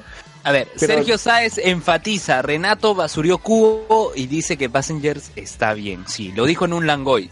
Y Acá todo, también lo y dijo. todo el panel Y todo el panel se le malastó. Dijo, ¿qué? Acá también. ya lo hemos repetido en el programa como cinco veces durante todos los podcasts, así que Yo recuerdo esa vez en la que le invitaron y él pitió de los skaters. Ah, sí, cierto. Le dijo que porque le- eh, los skaters eran cool y él no, y él no era cool, por eso los odiaba. lo- y bueno, para terminar con eso, ese punto de San Martín, al final ellos sacaron una, una segunda versión de, de su ordenanza, Que prostitución, entre ¿no? comillas, que no va a ser erradicar a los, a los, a los homosexuales, sino va a ser erradicar la prostitución homosexual. Y, y en otras palabras, ¿cómo piensa determinar eso? y también, bueno, en el caso de los peloteros también fue lo mismo. ¿Y por qué es mala la prostitución homosexual y no la prostitución en general? Claro, y eso que la prostitución tampoco es ilegal, ¿no? Pero puede ser porque atenta con la moral pública. Las buenas costumbres. Claro. El pudor. Pero ahí ponen ahí homosexual, o sea, como resaltando eso, como que eso es lo que les molesta y quieren erradicarlo. Y pues han salido gente a indignarse por eso justa, ah, con justa razón. Pero algunos dicen, ay no, porque ponen ya la palabra homosexual se triguerean. O eh, varios de ese tipo de comentarios. O que decían, por ejemplo, que erradiquen a los, a los peloteros era más grave que erradiquen a los homosexuales. ¿Por qué erradicar peloteros? No entiendo. Eso es lo que ¿Qué te hace un pelotero? weón? O sea, la gente, a menos que esté jugando en la calle, ¿no? A menos que estén jugando en, Seguro en pistón. pistas, pues. pues. Claro, pero tus tu, tu dos piedritas y bloqueas pistas, ¿no? no sí. Ya, eso sería un problema, no, porque tú no puedes usar la, la- la pista como tuya. O porque Ya. viven en la vía pública también puede ser un problema. A ver, a ver, Sonia Ojeda dice, yo amaba el viaje de Chihiro cuando ni sabía que era anime. Y Sergio Sáez dice, el comunicado demostró que efectivamente la Muni era homofóbica. Bobby Matos está cagando el distrito. Yo también. ¿Qué, qué tienes que decir al respecto de tu alcalde, socio? Tú votaste por él. No, no, voté por... Oye, sí, voté por Bobby Matos, tienes razón, puta. Tenemos- ya tenemos al topo de, de Bobby Matos. Huevón, se, se están bajando al alcalde de Breña, hablando de alcaldía. de eso. Bre- ah, ¿verdad? Van a vacar al alcalde de Breña, Ángel Wu. ¿Y por qué? O sea, ya, ya, ya se acaba su periodo, no es necesario bajárselo. weón. Ya, que se lo. No vivimos ahí. ¿Qué diablos? No, no vivo ahí, No, pero pero es un estoy, cerca a Breña, pero weón. Breña, ciudad altiva, corazón de nuestra gran capital. Sí me repite. Yo, me- yo recuerdo No sabe qué decir, creo. Bueno, porque yo estuve dos meses en la municipalidad de Breña y no me pagaron. Uh, No estaba Ángel Wu, estaba... ¡Ay, qué hype, oye! Yo estaba en el, en el, en el, Compro. en el alcalde anterior. Compro. Estuve dos meses y como no me pagaban, me, ¿qué más iba a hacer? Al segundo mes. Y a la plata nomás. y seguro la plata iba para la revocatoria. Ah, ¿verdad? Pero por ese tiempo estaba el pelo de revocatoria. Sí. Ya. A ver, Sergio Sáez dice, ojalá esa la estocada de Lapra Breña en su último bastión. Claro. Porque ustedes saben que Breña es un distrito eminentemente aprisa. No. ¿sí? Ah, Incluso le decían Trujillo chico. Yo no. ¿Ya no ya? En, ya, en ese momento ya. En ese momento. Hace, hace No, 30 pero tú años. te refieres a la, al gobierno, o sea, la municipalidad, no a la gente. No, no estás No. generalizando. La gente no sabe por quién vota, huevón. No, todo porque en Breña La está gente el- elige en la cola. la casa del pueblo nomás. Claro. Sí. Por cierto, un saludo a mis profesores de, de oratoria. la del oratoria. Tienes tu diploma, tu diploma con el con la estrella de Lapra. Espacio-tiempo histórico. Oye, ¿verdad? Compañero. Y la relación en Kimi no Compañero. Nawa con el espacio-tiempo histórico. No, no spoilees, no spoilees. Eso ya está en otro programa, ya. Le estamos spoileando a Sonia Ojeda. Matt Reeves quiere abandonar la película de Batman. Que la, esa película no va a salir. No va a salir como humor. Roderick. Orderín que decir, no va a salir. Tu película, no, va va a salir. Como tampoco va a Antes salir de la película de Joker, como tampoco va a salir la película La de Venom, la de Venom. como Ya, Como tampoco- antes de eso, antes de eso, Perú va a llegar al mundial. Como Antes de eso, tampoco, Como tampoco John Cena no será este Capitán Marvel en Shazam, así que no, Mejor. todo es humo, todo es humo. ¿Por qué John Cena tendría que ser Capitán Marvel? ¿Qué, qué cabeza cabe eso? Bueno, Marvel quiere meterlo mucho, va, va a hacer un cameo con John Cena en Thor Ragnarok, dicen. Ah, pero cameo, pero de ahí a darle un, un protagónico es muy es una larga distancia. Yo, creo que van a hacer de Shazam un pe- pay-per-view. O sea, como lo- las luchas de, de la Ah, ya. WWE. Ya igual la vemos pirata. ¿no? Hay que invitar a Juan, hay que invitar a Juan, a Gonzalo Rojas. Oye, Tom Holland sería un, sería muy chévere como el chivolo de Shazam. Depende de cómo lo hagas. ¿no? Si es un chivolo animoso o es antipático. Yo creo En la que puede ser película- este niño de. ¿Cómo se llama? De It, el que interpreta a Richie, o el, el mismo actor que también está en Stranger Things. ¿El de los lentes es el mismo? Sí, sí, pero Con razón. ¿no?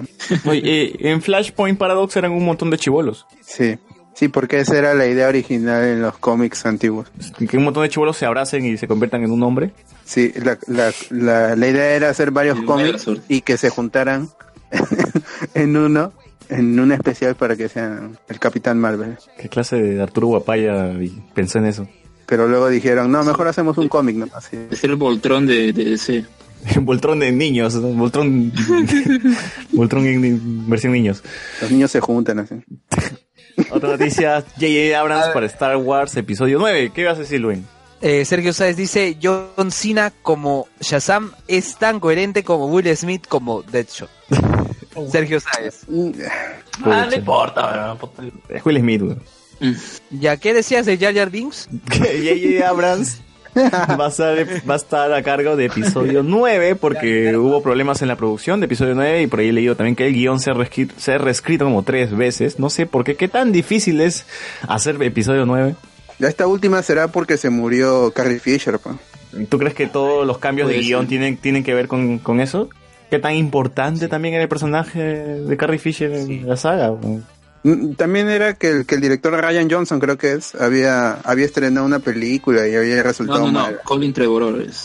Colin Trevor, ¿no? Book of Henry, que ha recibido muy malas críticas, muy mala recepción también del público, pero él, él ya se creía ya pues ¿no? con su película y todo.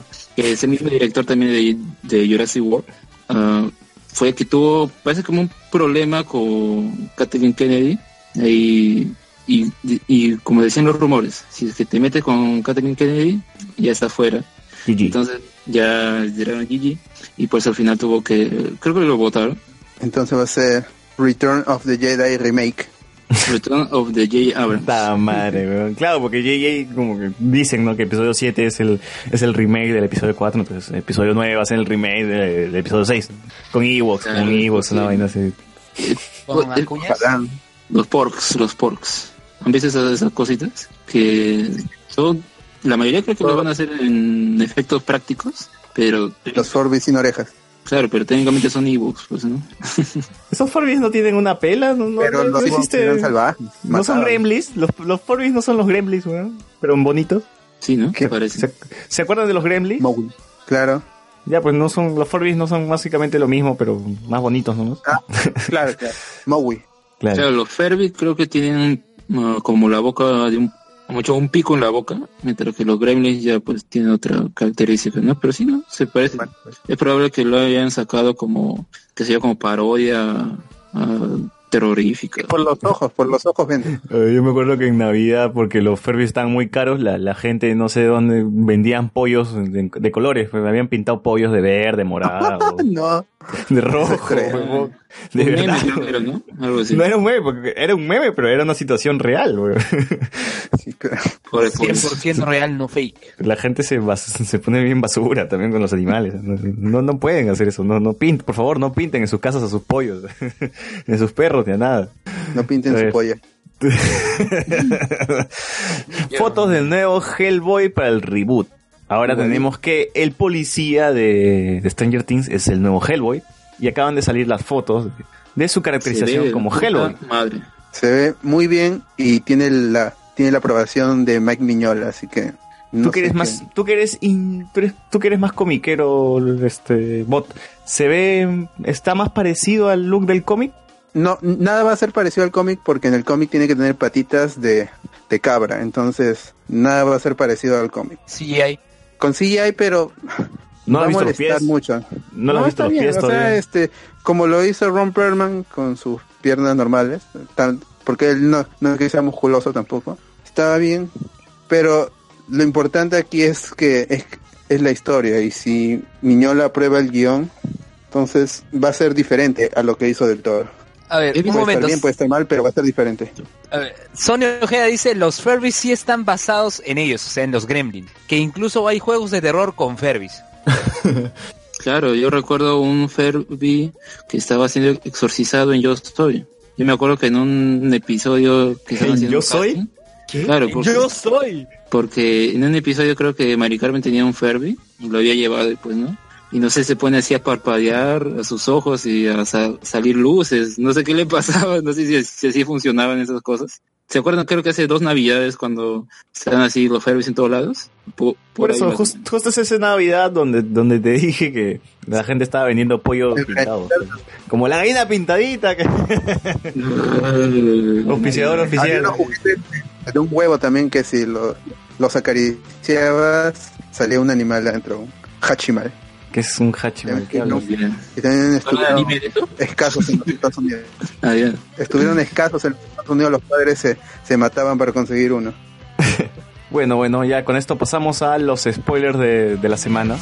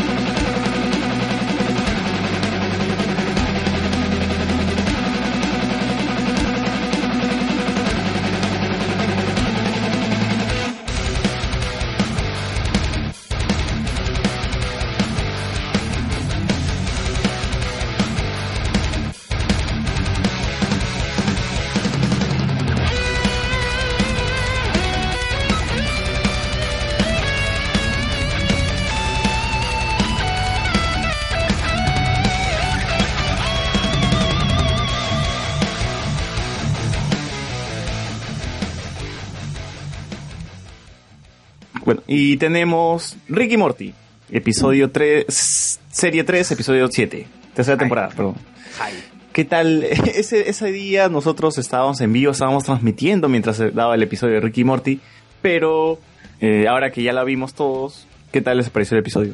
O sea, en la sinopsis te decían que iba a ser una aventura de Rick and Morty eh, viajando a la Atlántida. Atlantis. Efectivamente viajaron, Atlantis, viajaron, pero no, el episodio se centró, el episodio se centró en las memorias de la ciudadela, como sabemos en el primer episodio de la tercera temporada. Eh, ¿Cómo se llamaba este el consejo de los insectos, el de los bichos? ¿Cómo se llamaba? Eh, los zancudos, ya, ya fue. Los bichos eh, tenían su base, ¿ya? ¿Y qué hizo Rick? Teletransportó la ciudadela de los Ricks a esa base. Colisionaron y se desató, se desató una batalla, pues. Y obviamente el- hubo caos y destrucción en la ciudad. Murió, murió el Morty Martillo. Murió el Morty Marty. Y tenían que ver la forma, la, ver la forma de recuperarse, hablando de los Ricks. Y, y, se centraron en un, uno, primero un Rick policía, con un Morty beso. Eh, la escuela de los Mortys, le dio Morty insecto y todo. Y No, luego Morty eh, Lagarto, Morty Lagarto era. Morty Lagarto. Y el, el Rick que trabajaba para Willy, para Rick Willy Wonka. Te estás, te estás olvidando de una historia, creo, ¿no? Ah, el Rick trabajador. Claro, ya está bien.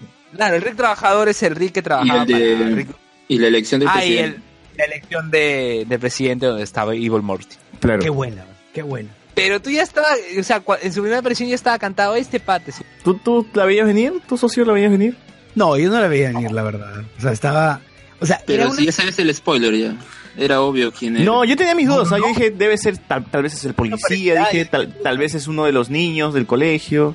Sí, sí, sí, sí, no, no lo Pero esos pensé. est- sus historias están más al margen, pues. O sea, ¿quién puede tener el control? Pucha, tú- espérate lo- espera lo inesperado.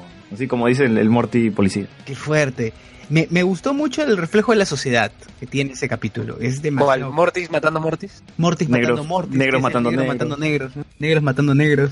Ya, pero ¿por qué? Porque Morty acá es una minoría, ¿no? En esa ciudad de... Los Mortis también tenemos derechos. los Mortis también somos humanos. Claro. Qué pena esa frase. O sea, me dio risa, pero igual es penoso lo que dice, ¿no? ese momento, ese momento cuando Morty con Morty policía con el con el Rick que es su compañero se van a, a ese espacio donde están los Mortys familia o sin Ricks, es como que si fueran al Bronx, como si fueran al barrio de Luke Cage. en serio, claro, es así. Pero yo, yo, yo trato de, hasta ahora trato de pensar, ¿por qué, cuál es la necesidad? ¿Por qué ah, existe una ciudad de Ricks? O sea, ¿por qué quieren vivir juntos con Mortis? Pero recuerda, pero recuerda el episodio en donde aparecen. Eh, el mismo Rick lo cuenta, por lo- el caos que él generaba en los viajes, varias de sus versiones decidieron unirse, generar, generar una alianza, alianza y una ciudadela para poder este, resguardarse, protegerse. o sea que como es tan buscado Rick, hicieron su ciudad de Ricks para defenderse de la gente que los quiere matar. Además de eso, y, y que estos Mortys y estos Ricks son reemplazos de otros Mortys y otros Ricks oficiales, ¿no? Por eso es que los preparan ahí, los, los preparan para, para hacer caso a Rick. Eh, Claro, tú viste al final en el Mortis. colegio, en el colegio de Mortis dice, ya pronto van a ir donde su nuevo Rick, algo así. Ajá. Porque ya hay Ricks que han muerto, eh, por- o hay Mortys que pueden haber muerto, como el que se ve en la, el que se ve en la, en el intro, ¿no? Eh, que Rick abre un portal y queda Morty tirado y se lo come un, un alienígena. Entonces, Que yo fácil- creo, o sea, las teorías dicen que ese es el Morty malo. Claro, la mayoría dice eso. Ahora, este Morty malo es un androide, como Rick, que Rick también No. es un androide. No, no es un androide, no. No Él es un androide. controlaba- No, él controlaba a Rick, que es un androide, con- tenía un implante en el parche. Con ese implante. Ya, pero ahora dime, este Rick, de, el Rick original, o el original entre comillas, es un androide. Ni tanto, ¿ah? No, no, Bueno, o sea, tiene No, además, modificaciones. además recuerda que en ese incidente cambió cuerpos con otros Ricks. Claro, o sea, no es, es tiene modificaciones, ¿no? No, no es un androide del todo. No es que cambió cuerpo, o sea, es, so- simplemente se quitó el parche y se ocultó los cablecitos. O sea, No, no, no, no, no. Me refiero a los a, a Rick en el primer episodio de la tercera temporada. Rick, Por eso, recuerdas que por eso. cambió cuerpo con el bicho y luego cambió cuerpo con otros Ricks. Ya, pero ese es Rick, estamos hablando de Evil Morty. No, estamos hablando de Rick. No, Este no, está hablando de Rick. Tienes razón, claro. Y fácil, uno de esos cuerpos era medio robotizado. No, igual en el episodio 6, este, Rick inyecta algo al Rick tóxico y vuelve a nacer, ¿no? O sea, lo ves de bebé y crece, ¿no? Sale de su estómago todavía. O sea, eso te confirma que sí es un humano.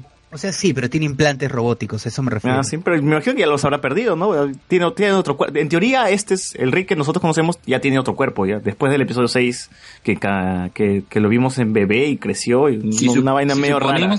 que no ha pasado nada entre esos episodios, ¿no? Porque, quién sabe. Claro. No, pero igual, o sea, no creo que, que existe tanto tiempo de diferencia, ¿no? Semana a semana. Más bien, el episodio de hoy sí va a ser sobre la televisión interdimensional, pero su reemplazo. Claro. Ahora, Claro, que momento, va a haber un cameo de Sandman. momento fuerte. Momento fuerte a mí me pareció en el, el comercial de Simple Rick. Uy. Un momento fuerte. En cómo So- utilizan, o sea, qué, qué tan denso puede ser la situación que se O sea, que estos, esos Ricks son tan mierdas que buscaron un Rick que no tenía contacto con la tecnología, un Rick Claro. simple, como justamente lo mencionan. Simple, que es que curiosamente, mira, eh, en- engrana bien con el tema de voy a aprovechar a hablar de acá que ya que ya que llegué tarde al otro podcast.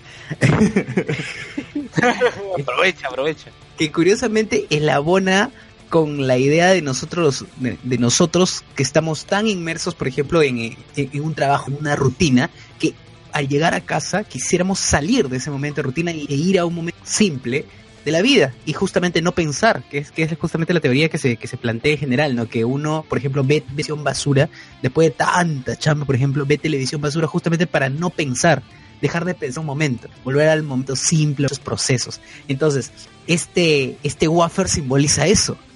Simboliza el regresar a la simpleza, a que los Ricks que están tan metidos en procesar, eh, en que su cerebro procese, coman eso y que les haga recordar que pueden, pueden volver a lo, A lo básico. a lo básico, eh, efectivamente. Con, con Beth de niña. Claro, con Que- Beth de que- es demasiado cruel esto de generarle un loop cerebral de tal manera que constantemente esté lagrimeando de felicidad, lagrimeando de felicidad, lagrimeando. Y que luego también sacaron su, su sabor libertad, ¿no? Justamente con el Rick que, quiso escapar, que también lloró de felicidad, pero, o sea, murió, pero igual lloró de felicidad, ¿no? Porque tenía sensación de libertad. No murió, no murió, este, lo, le dio un electroshock nada más.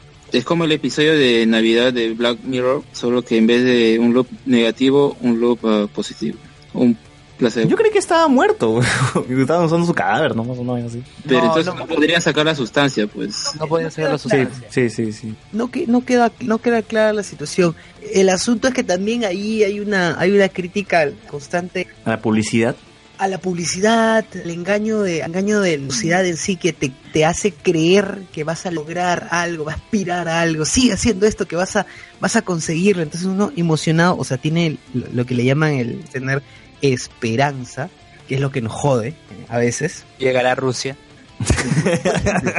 Por ejemplo, pongamos ese ejemplo. Eso es lo que o sea, nosotros nos emociona, nos, nos podría emocionar, o en mi caso que a mí no, no soy mucho de fútbol, por ejemplo, me podría emocionar esto, pero también, ¿qué pasa si no llegamos? Eso sería pff, terrible, el choque es feísimo. Eh, y ese sabor es el que, ese sabor el de la esperanza, el de la Sabe- libertad, esa El sensación sabor de la clasificación. ¿no? Claro, ese sabor es el que, es el que colocan en ese wafer. Wow. Termina siendo cruel. Sí, sí, Cruel. muy cruel. Por otro, Por otro lado, la lado- sigue, sigue. Bueno, por otro lado tenemos la historia de los Mortis en el colegio, en ese colegio que los usan para reciclarlos, principalmente porque ya han perdido sus Ricks. Y primero vemos a este Slow Rick, que ahí decías que era que había una teoría que podría ser tal vez Ya, yo en un momento Morty creí que un. Morty, claro, un Morty viejo, un Morty adulto se convertía en un Rick, porque recuerda que en el episodio 1 también vemos un, un Rick con ropa de... Un Morty con ropa de Rick, creo, un Rick con ropa de Morty, no, no me acuerdo muy bien. Ya. No sé, no sé si se acuerdan. Yo creí No. más o menos. Yo creo, mira, se nos ha presentado este Rick, quizás este, como le decían, Tol, Tol Morty o Big Morty, no recuerdo. No, Big Morty es el de la cantina. Tol Morty. Tol Morty, ya, Tol Morty. Yo creo que él de repente, mira, uno nunca sabe, ¿ah? de repente sea el Rick del, del Morty malvado, uno nunca sabe. No. No, es que se supone que el Morty malvado es inteligente porque convivió todo su vida, pasó toda su vida con Rick. Bueno, Por pero eso- después lo volvió tonto, pues. Pero, a ver, por ejemplo, hemos visto todos los capítulos de esta temporada en la que Morty ha adquirido conocimiento principalmente por estar en las aventuras con Rick. Ah, como Claro, que ahora desactiva sus bombas, bombas. ajá, Claro. que ahora maneja su nave, o sea, es más inteligente. Claro. O sea, y podría ser que ese Morty se alíe con el Evil Morty para detener a Rick en el último capítulo. Claro, porque ahora spoileamos, bueno, no spoileamos, vamos a ver, ya se sabe que en el capítulo 10, en la sinopsis dice que Rick va a confrontar al presidente. A Trump. Claro, ahora termina siendo Trump, eh, puta, nos cagan, ¿no? Claro, porque con lo de ¿no? Atlantis, nos ca- cagaron por lo de Atlantis, mijo. todos pensamos que iba a ser la aventura en Atlántida y no terminan de No, pero es capítulo 10, o sea, es estoy casi seguro que tiene que que tiene que haber ahí una gran revelación y un gran cliffhanger para la siguiente temporada. Además es curioso también. tres. Además es curioso porque te das cuenta, la serie nunca ha tenido una crítica necesariamente directa hacia Trump, o al menos esa temporada. Mm, pueden aprovechar tal vez ese momento que yo no veo que sea necesario, pero quién sabe. Y, tal vez, y bueno, volviendo, a- sí. y volviendo al colegio de los Mortis reciclables, tenemos este grupo de cuatro Mortis que técnicamente están haciendo Stand By Me, en versión Rick and Morty. Este, Ah, sí. Claro, y vemos a, al Morty reptil reempla- reemplazando a... ¿Cómo se llama este personaje? Ah, se me fue. Bueno, era un uno que me paran invitando a Bang Theory, que siempre se burlan de él por no sé, no ser tan destacable dentro de la comunidad de actores o algo así. Pero en fin, acá, bueno, se van en una aventura para ir a buscar estas frutas de... Esas semillas pues, del conocimiento, ¿no? Que vemos en el primer capítulo. No, era por el pozo. El pozo de los deseos. No, era... Ajá. No, primero van a esta granja, ¿te acuerdas? Ya. Y luego es que, Sí, primero claro, ellos la dicen, y los bota. Un Rick Redneck. Ah. sí, dicen, no me hacen poner este sombrero para que ustedes vengan a robarme mis frutos.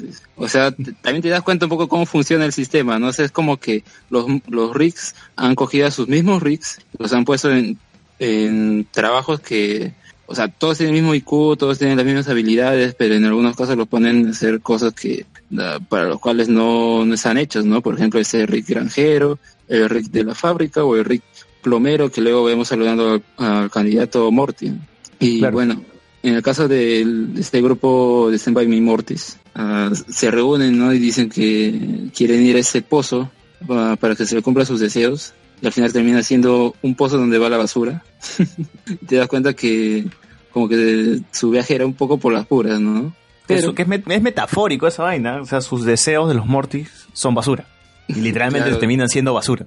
aunque el, vuel- el vuelco que da al final ah, el, el deseo de este Morty, no me acuerdo, le pusieron un nombre, Sl- Slick, creo, ¿no? El Morty deprimido, pero. El dramático. Sat, Sat- Sat Morty. claro. Fue que eh, al final se cumplió, pues, ¿no? Porque él quería que, se- que cambiara ese sistema, ¿no?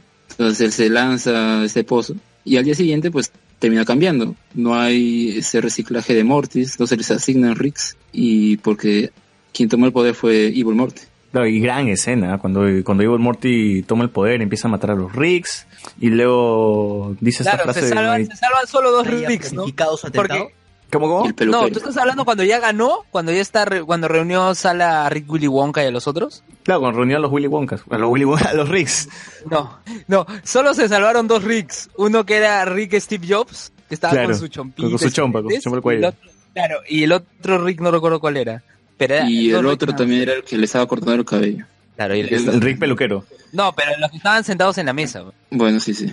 Y, Y fue- bueno- fue- es, es chévere la frase que dice, ¿no? O sea, ya, ya se terminó, ya, ya, ya no, no es tiempo de hacer discursos, es tiempo de, de acción. Acción. Claro. Y la Como un canción, y cómo está ver construida, y cómo está construida toda la escena, porque su discurso es como que de hermandad, de no, no sé qué, qué más habla, y, y las escenas de los, de los Mortis que ahora han, este, han pasado de, de ser estudiantes a pertenecer, a, a ser parte del gobierno del Morty, ¿no? Porque están uniformados y todo. Claro, como trabajadores. Claro. Sí. Y cómo se están llevando los O sea, toda esa escena final está muy bien hecha. ¿no? Claro, hay que ver cómo comenzó la historia. Mucho, como ya hemos contado, hay cuatro historias y la principal es la de ese candidato Morty, porque todos los candidatos para la presidencia eran Ricks. Entonces, decían, ¿por qué no un Morty para, para el cambio, no? Y es que su consejero, ¿cómo se llamaba ese? Era Eh, su jefe de campaña. jefe de campaña, que no tenía esperanza en él, ¿no? Y decía, tú no me pagas lo suficiente para tener esperanza. Y es luego que en el debate que dice, no, hoy no puedo creerlo, ¿no? Porque todos le aplauden luego de, de dar sus discursos. Entonces, está Está despedido. lo cagó. Pero es curioso, Se ¿no? va a la Porque- cantina, se va a la cantina. Y Claro. aparece el Rick investigador. Big Gabardina. Claro, y es curioso porque imagínate que no lo hubieran despedido, entonces él no hubiera tenido acceso a esa información y por ende no hubiera tenido oportunidad de, de atentar contra él y darle esta imagen de vulnerabilidad para que pueda ganar la campaña. Aunque queda la duda. Entonces, todo eso Queda era, la duda. era parte. Queda la duda si es que estuvo planeado, si es que de verdad hubo un rico en Gabardina que, que, que, que- que tiene una especie de resistencia o algo.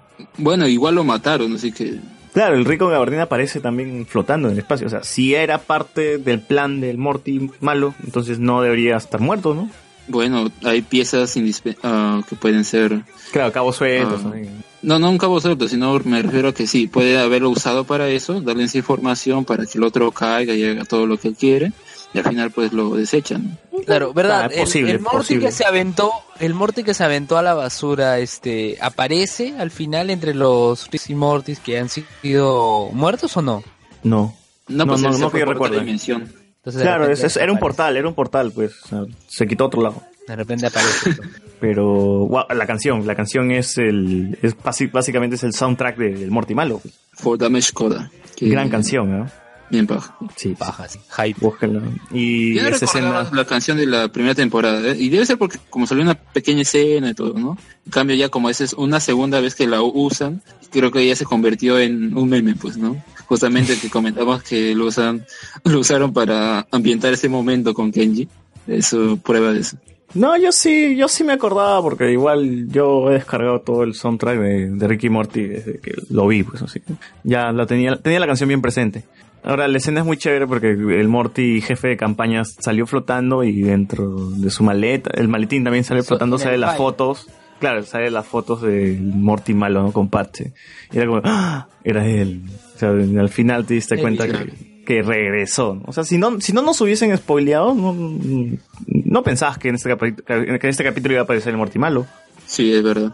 Es como si no te hubieras esperado que Mew hubiera aparecido en el especial de, de Pokémon Sol y Luna. Y ¿Que Mew sale del sale de Sol y Luna?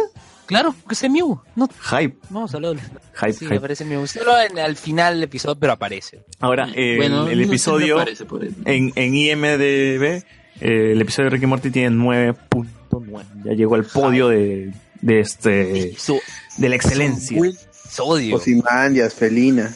Osimán, ok, por si acaso ese episodio de Hannibal es, yo, yo, yo lo digo, es supera a, a la boda roja de todas maneras. No, a la boda roja, digo, a la boda roja de todas formas. No sé si no han visto Hannibal, por favor, vean, vean. Espero que regrese algún día. Y, y en el podio también están tres episodios, tres o cuatro episodios de Game of Thrones, creo. Está la batalla de los bastardos, que Lu en sí, tú, tú sí viste la batalla de los bastardos, ¿no? Yo sí vi ese episodio, claro. Claro, que es también tiene Solo 9.9. Eh, también está el episodio 10, que es Vientos de Invierno, de esa temporada. Y La Boda Roja, No. justamente. Hard Home. Y Hard Home, que también es un gran episodio.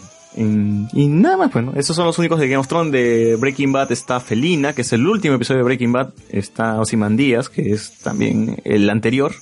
Y uno más creo que era que el que, el que se mata... El, el viejo que está en silla de ruedas, no me acuerdo. Charles Javier. Más bien, más bien, estoy escuchando un poco de estática, bot. Creo que, creo que estás con estática. Y Ahora. ahora sí, ahora sí, mejor, mejor. Estaba cargando, estaba cargando. Y había una serie también que, que aparecía ahí que tenía dos capítulos con puntaje, con 9.9 de puntaje, que no sé qué es esa serie, nunca la he visto. Logos de Mar. ¿The Wire? No, no era de Wire. Ah, ah, ah, person of Interest. Ajá, Ah, no, nunca he visto. pero-. No, tampoco, pero bueno, igual, no, también está ¿Saben dentro de cuántas, este, ¿Sabes cuántas temporadas tiene? la panacea. O sea, me dio curiosidad. Creo que tiene dos o tres temporadas o más, creo. No sé seguro.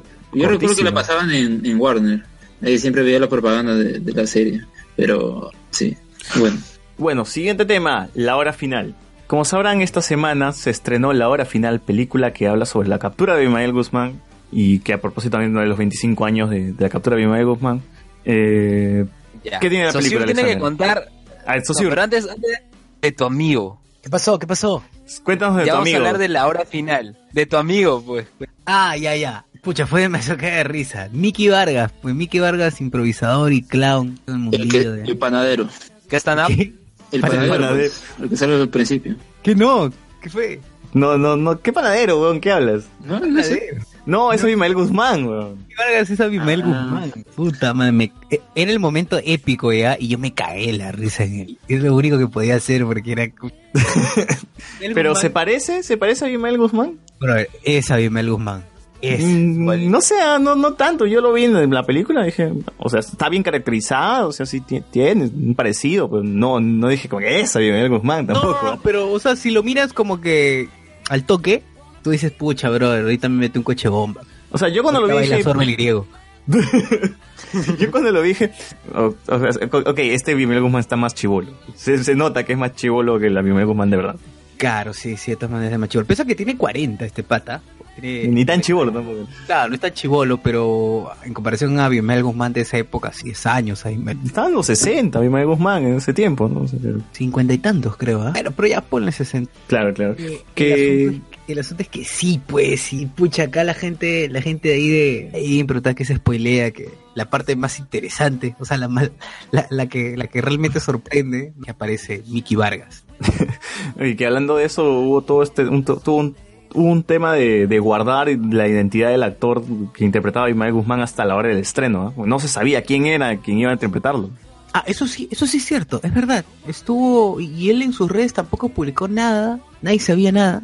Claro, porque temían que le pasara lo de Josh en el episodio de Oye, tranquilo viejo. Los billetes. Y los billetes. Oye, tranquilo, viejo. Que a propósito, que a propósito, si buscan en YouTube, el mismo Drake Bell ha hecho, ha hecho la escena, pero con su voz. O sea, él diciendo, oye, tranquilo viejo. Oye, tranquilo, viejo. Sí. Claro. y que además existe una entrevista de Drake con el pata que le hace Con la voz a-. con Enzo Fortuni. O sea, están los dos y le, le Yukito. dicen, ¿no?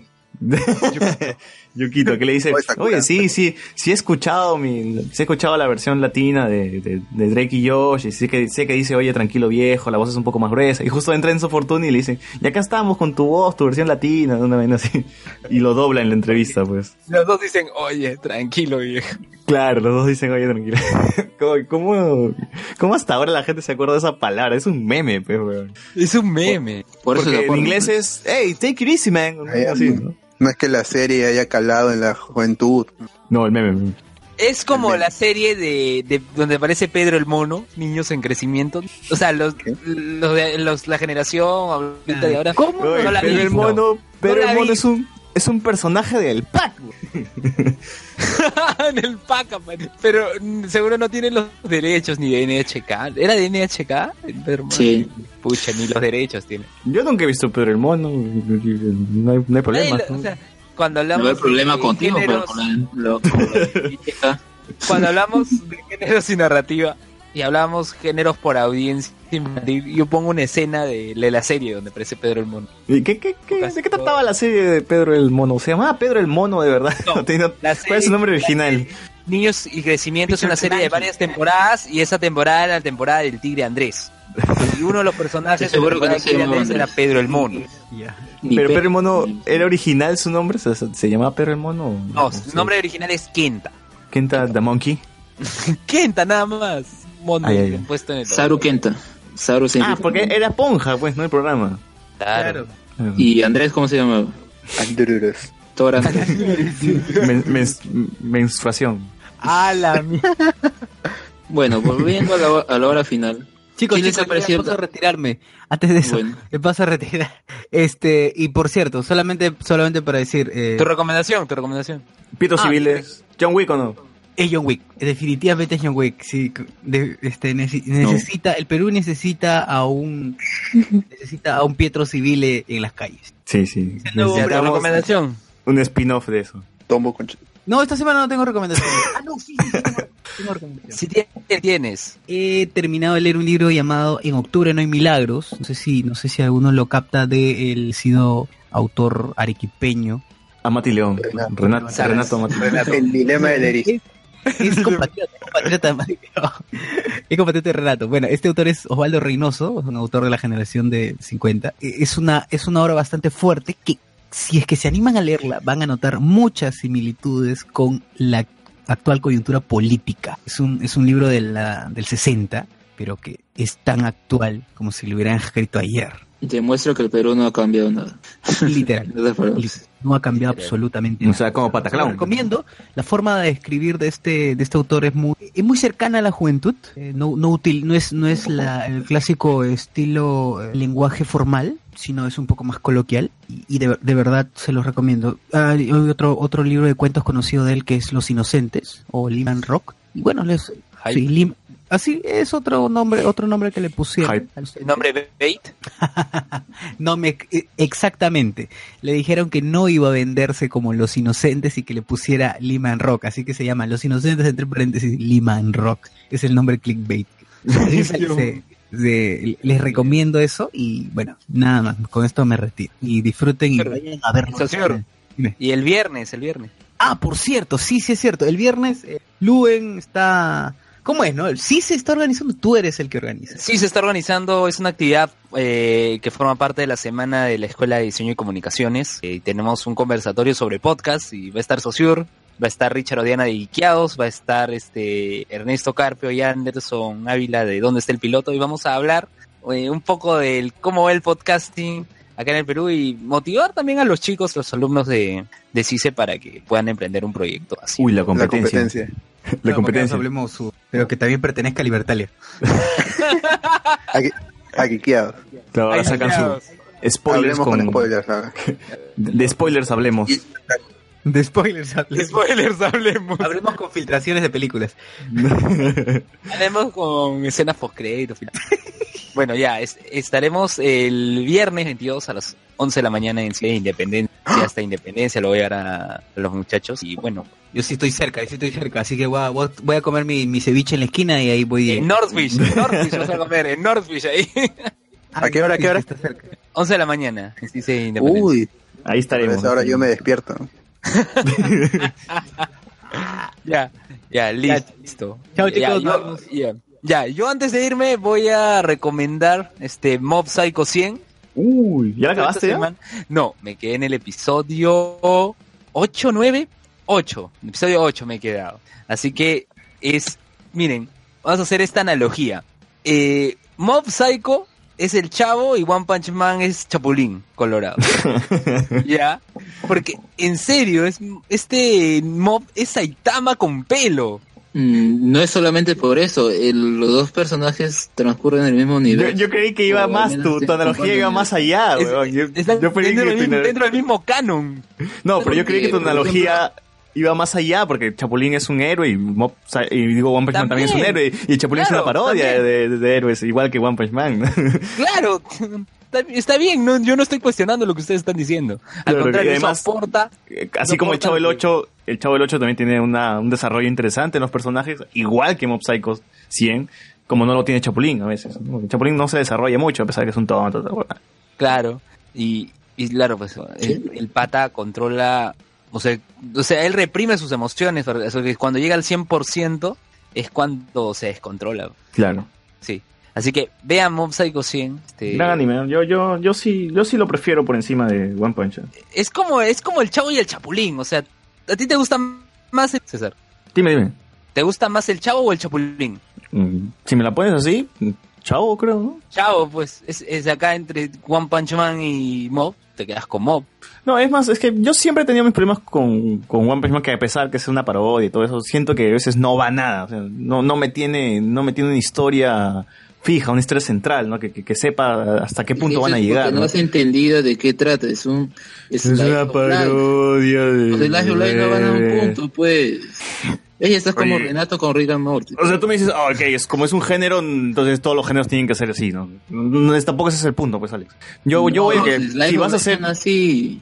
Brother, yo he visto series de hechis y al final los hechis también tienen un, también a pesar de que parece que no van a nada, al final tienen un, una tienen un inicio y un final que se siente, que se nota.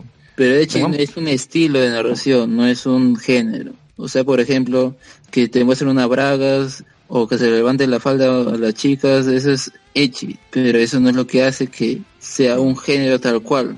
Ah, igual que el shonen, pues, ¿no? el shonen no es un género, es la misma vaina. Pues. al, final, al final ya sabes que, que- que de qué va a ir, ¿no? Cómo va a tratar. No, es Lo mismo ocurre con One Punch, o sea, One Punch yo- también a veces Pero- no... Sigue, sigue. Sí, Es porque, sí, es sigan porque discutiendo, yo me voy. Chao, pone inter- sigan hablando.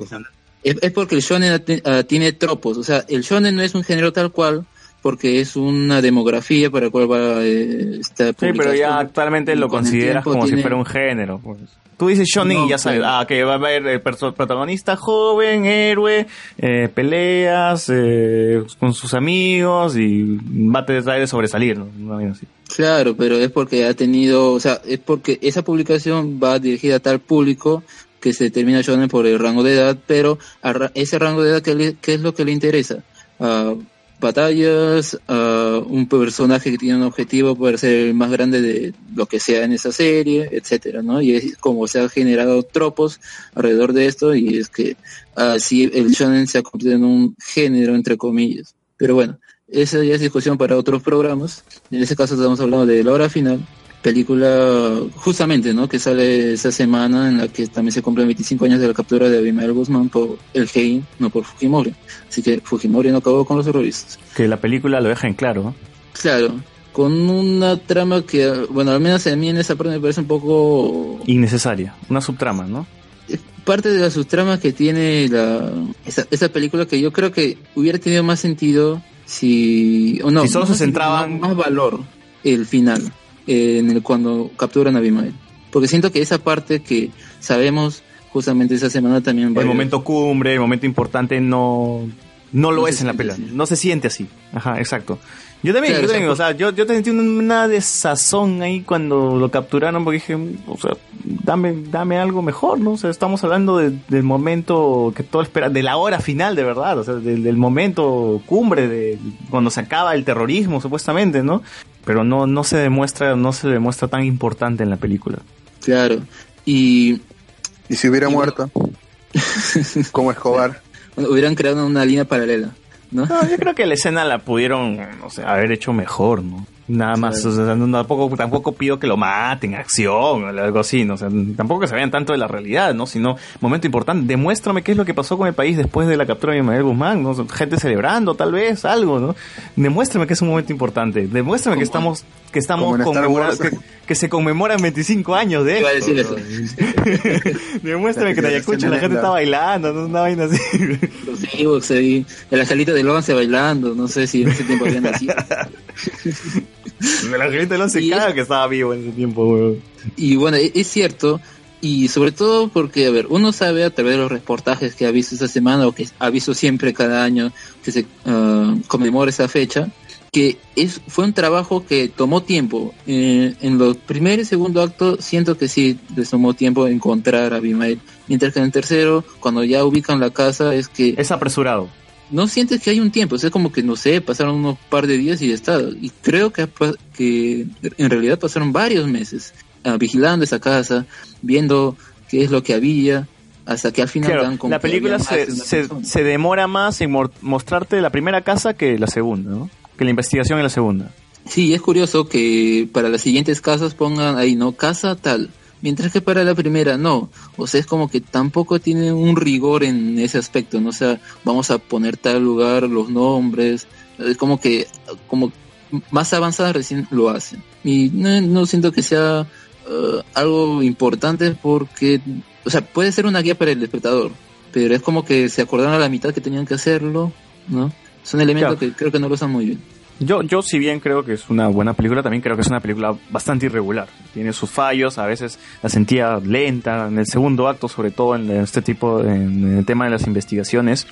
En un principio yo creí que la película se iba a centrar en el tema de Gaviota y Ardilla, porque era una pareja y todo eso, ¿no? Con nombres cambiados nada más, pero al final terminó siendo más ficticia, porque estos personajes no, no, no son agentes de- GEIN de verdad, o sea, son personajes inventados para la película. El de, el de Pietro Civil y el de esta chica que, que- cuyo nombre no me acuerdo ahorita, eh, que no, ni bien, no, no terminan siendo pareja en la película, pero que tienen una relación por ahí, ¿no? Terminan Claro, también el cliché, o sea, el cliché de mostrarnos a esta pareja protagónica que tiene una tensión sexual y tienen un encuentro. Ah, por e- ese es por el lado de la pareja. Por el lado individual tenemos a, a Pedro Civile con, con el drama de su familia, la que se ha separado y que su, que su esposa lo quiere separar de su hijo, no haciendo ver a la madre como la bruja, otro cliché más. En el caso de la protagonista femenina, bueno, me pareció interesante que le den esa dualidad. Claro, ¿no? E- era, es- tenía una historia así bien interesantona de que su hermano estaba del lado del terrorismo, mientras que ella tiene, tiene que, que estar al, al lado de, de la justicia, ¿no? Del GI, de la policía. Todo este dilema moral también, ¿qué hago? No sé si debería entregarlo, debería dejar que se escape, hacerme de la vista gorda. Estaba, estaba, estaba muy, muy, muy interesante todo ese tema. Pero veo que también lo usan como medio para ex- ah, poner, ¿no? Eh, ese diario de los ah, senderistas, ¿no? Ah, por ejemplo, sus motivaciones al momento de matar a, en ese caso, como eran hermanos y su madre era una profesora que no se doblegaba a las extorsiones de, de sendero, pues entonces ella siguió haciendo su trabajo, entonces al final la terminan matando, pero él, él lo justifica como que el trabajo en el que estaba su madre era perpetuar el sistema que no funcionaba. O sea, lo usan para eso, eh, el personaje del hermano. Es que te- tenían que darle cara al enemigo. Y justamente la cara del enemigo era el hermano de, esta chica, de la protagonista. Sí. Que Porque que- de ahí, de ahí, de ahí, porque de ahí era toda una búsqueda de un fantasma, ¿no? Como, lo- como lo dice el mismo Pietro si estamos cazando fantasmas. Como también le decían al mismo Hein también en su momento. Ahora, tú mencionaste de que esto te parecía cliché de la pareja, pero vamos, este, Gaviota y Ardilla eh, fingían ser pareja y terminaron casándose, güey. O sea, de eso de- tampoco es algo ficticio, o sea, eso ocurrió de verdad, es real. Claro, pero en tal caso mejor hubiera sido representarlos a ellos. Claro, yo, yo por eso dije, hasta cierto punto yo creí, como no, no tenía mucha información de la película, yo fui en blanco, yo creí hasta ese momento que iban a representar eso, iban a representar que ellos iban a ser los protagonistas. Total, aparecen en la película, eh, eh, este, los nombran, los mencionan en la película. Y no, no, Claro. entonces no, no, no eran ellos. Porque también estaba un poco jalado de los pelos que los agentes de termin- que uno era que su hermano era terruco y toda la vaina, y dije, bueno, esto, esto se han tomado libertades, dije, ¿no? Porque también hay una escena en la pela donde Pietro Civil mata a un terrorista, a un agente del SIN, no, no me acuerdo. Y, que- Sí, quién- es, es muy eh, ridículo. ¿Por qué? muy lo X, golpea, lo golpea, pum, se cae al suelo y se rompe la cabeza. Oh, que tiene la cabeza de huevo, no entiendo. Tan frágiles son sus huesos. Que viene el piso, hay una roca y no sé, o sea, ¿quién se muere con un golpe así? No sé, tal vez se fue de lleno contra, la, contra el suelo, pero huevón. Es posible. Claro, Pero igual, pero- o sea, pero también es como no que. ya, A ver, haz la prueba, Alex. claro, tírate al piso Cuando de lleno, voy a, voy a usarte de chivo expiatorio. Ah, pero la vaina es que ellos, a pesar de que son policías, igual este, tienen que hacer esta, tienen que esconder el cadáver, no tienen que botarlo en la playa, tienen que deshacerse del cuerpo, ¿no? No, no, no, queda claro, no queda claro si el huevón era terruco, gente del zinc, o sea, el huevón ni siquiera lo menciona, ¿no? Yo creo que, claro, es más adelante que ya a uno le queda claro que, a qué grupo pertenecía. Pero cuando hacen eso es como que igual, siento que ellos lo asumen, pero para el espectador no queda muy claro. Y es como que esta trama no me está ayudando mucho, porque se va un poco aquí por las ramas. En realidad, también en realidad este creo caso que la primera, sí. el, el primer acto de la película te- no te explican nada. O sea, estás viendo una búsqueda, estás viendo que, que- que están buscando a alguien, pero no sabes a quién. Están este, frustrados ya por todo el trabajo que vienen haciendo durante meses, pero no te mencionan mucho qué es la amenaza o por qué están buscando a este sujeto, ¿no? ¿Qué, qué es lo que ha hecho? ¿Por qué es tan importante? ¿Por qué es tan urgente? Te- te- te- hay unas menciones ahí, pero no hacen énfasis en eso. Yo creo que si eres un espectador que no va con una información previa de, lo que ocurrió en Perú en, esos años, no, como que no, no, no te va a interesar lo que pase más adelante. Porque hasta el segundo acto recién ya hablan con, con, con toda la información sobre lo que está ocurriendo, ¿no? Es Ismael Guzmán, es el terrorista tal, tenemos que buscarlo porque, este, porque es importante, está en esta casa y no sabemos si está muerto, o sea, hasta el segundo acto recién te dan toda, toda esa información que me hubiese gustado tenerla desde un inicio. Claro, o sea, es como que, por ejemplo, esos ente- reportajes ¿no? que hacen a los jóvenes. ¿Usted quién reconoce acá? ¿Sabe quién es Ender? Etcétera, ¿no? Y al final no lo reconoce. Entonces, si ese tipo de público es el que va a ver la película por las críticas que ha tenido, también él va a estar perdido. O sea, no lo va a ayudar mucho, sino más bien antes de haber tenido un poco de información sobre qué es lo que pasó en el Perú en esa época. Y ahí puede entender eh, cómo funciona el GI, ¿no? Cómo lo tratan de representar en esa, en esa película. Lo cual creo que tiene un factor interesante, sobre todo porque en el Perú han habido películas de espías, no, y yo creo que acá hubieran podido invertir un poco más en eso y esos momentos en los que están persiguiendo a la gente ahí ah, disfrazados, ¿no? Ah, de Ahora, ahora, también, también su espionaje, hay una escena de espionaje también bien lorna, que Pietro está, Pietro sí está con su, con la flaca agarrado de la mano persiguiendo a un, a un pata, luego se voltea y luego es, "Ay, ay, ¿qué te pasa? ¿Por qué me agarras? Que se empiezan a pelear de la nada, ¿no? No, no, esp- esperas que me crea eso, o sea, como espía, como espía estás fallando, güey. O sea, por eso a mí me hubiera gustado más que, que invirtieran más un poco en ese género, ese grupo, el GI, ah, que actuaran un poco más como espías, porque técnicamente le dan ese, ese tono, tono. ¿no? ese matiz. y, y explotarlo un poquito más hubiese interesante. Una película de espías en el Perú. Nunca ha habido. No sé, aparte de los detectilocos, no, no creo que haya habido.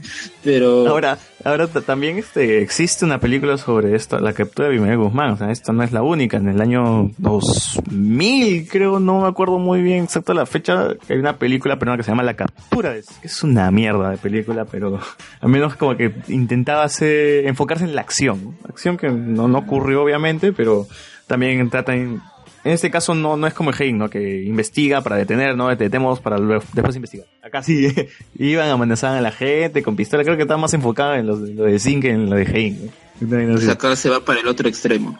Claro, no no, algo ajá. sutil, algo bien trabajado, sino Claro, ya porque re- recuerdo que esta, esta película, La captura del siglo, que la vi hace años, la película empezaba con, con este, Gali- con Galiani, que era un militar que estaba con explosiones en Ayacucho, unos terroristas matando a ayacuchanos por ahí, con balaceras ahí en, en- las balaceras en la zona de Ayacucho, pero de ahí pasaban a Lima buscando terroristas, eh, toda una vaina, ¿no? La película era puta, aburrida, es aburrida, termina siendo aburrida, ¿no? En cambio esta de acá al menos eh, es un poco más interesante, ¿no? Al ser una, una película de suspenso, como así lo llaman, te, te intriga más por lo menos. Sí, yo creo que al menos el suspenso sí está trabajado de forma ah, aceptable. No, yo, yo siento que hubiera tenido más puntos la película si hubieran podido explotar más esos esas partes digo, por ejemplo, de espías o meterle ahí más el, el soundtrack, tener un poco más de, de, de cuidado en eso, porque hay partes que más esas persecuciones o esos seguimientos, mejor dicho, tratan de, de verlo, de hacerlos ver cotidianos. No tanto así como que algo importante, sino más cotidiano, como mezclándose con, con, con las demás personas de pie, pues, ¿no? Porque te das cuenta que no hay música, no hay... Claro. No hay... Aporte al suspenso. ¿no? Sí. Es recién otras escenas, por ejemplo, en esa persecución pequeña en el en los carros, ¿no? Mm, Y me parece que para el final también. A mí me gusta, a mí me gusta creo que, no, a mí me hubiese gustado que se trabaje todo este tema de equipo. Es el Hein, es un equipo, todo, todo, me gustaría, me hubiese gustado que todo el mundo resalte, que, que cada uno, que trabajaran más a los otros personajes, que no se centraran solamente en Pietro Civil y su pareja. Claro que sea un, algo más coral. Claro. Hubiera tenido más sentido. Una película más coral hubiese gustado, ¿no? Porque mira, te tenías al ne- tenías al nene ahí, tenías al conde ahí, chaméalos pues, no trabajalos. El conde tiene una, es- me parecía un personaje interesante, pero no se le chambea bien.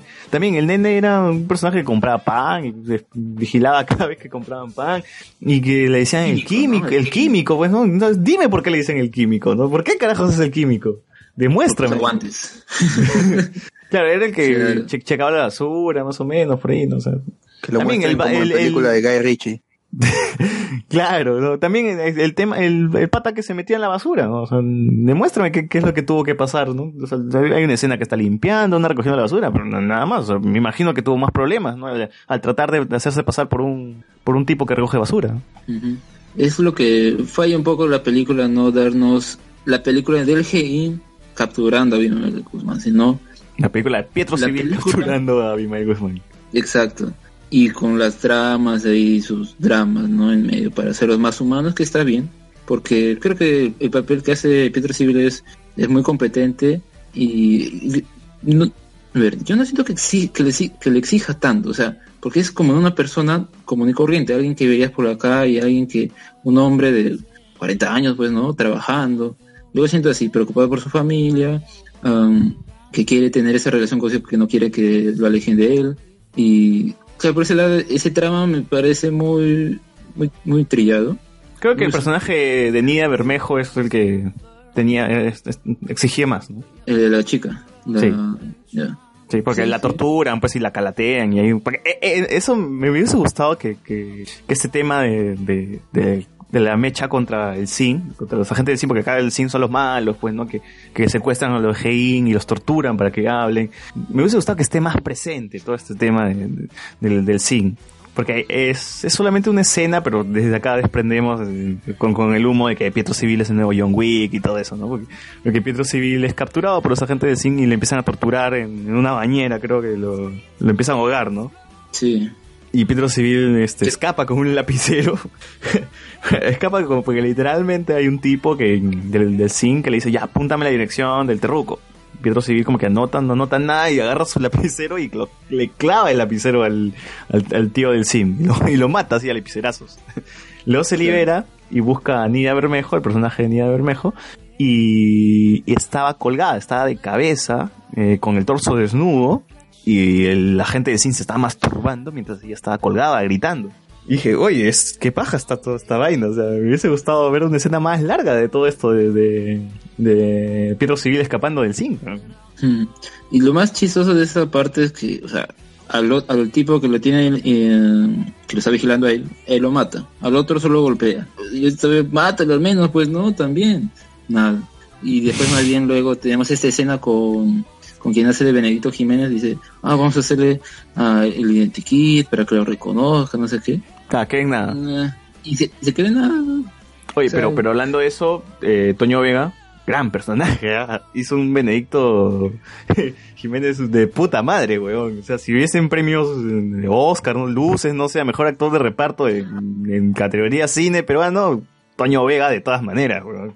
A mí me gustó un montón su personaje. A mí lo que no me gustó fue su tono de voz, porque creo que Benedito Jiménez no tiene ese tono de voz. No, pues él, momento. él habló como él, ¿no? Habló como, como habla siempre, ¿no? Claro, ese es un poco como que eh, me- no me terminó de gustar, pero bueno, pues lo acepté. Porque al fin y al No, pero como líder estaba muy bien, con todos sus ajos y cebollas así bien puestos. O sea, no le puedo, no, no le puedo criticar nada a Toño Vega. O sea, a mí sí me gustó su papel. Me, me divirtió mucho, sobre todo eso. Por parte del elenco es el que más protagonismo tiene y justamente así debió haber sido, ¿no? Porque es el como que el líder de, de.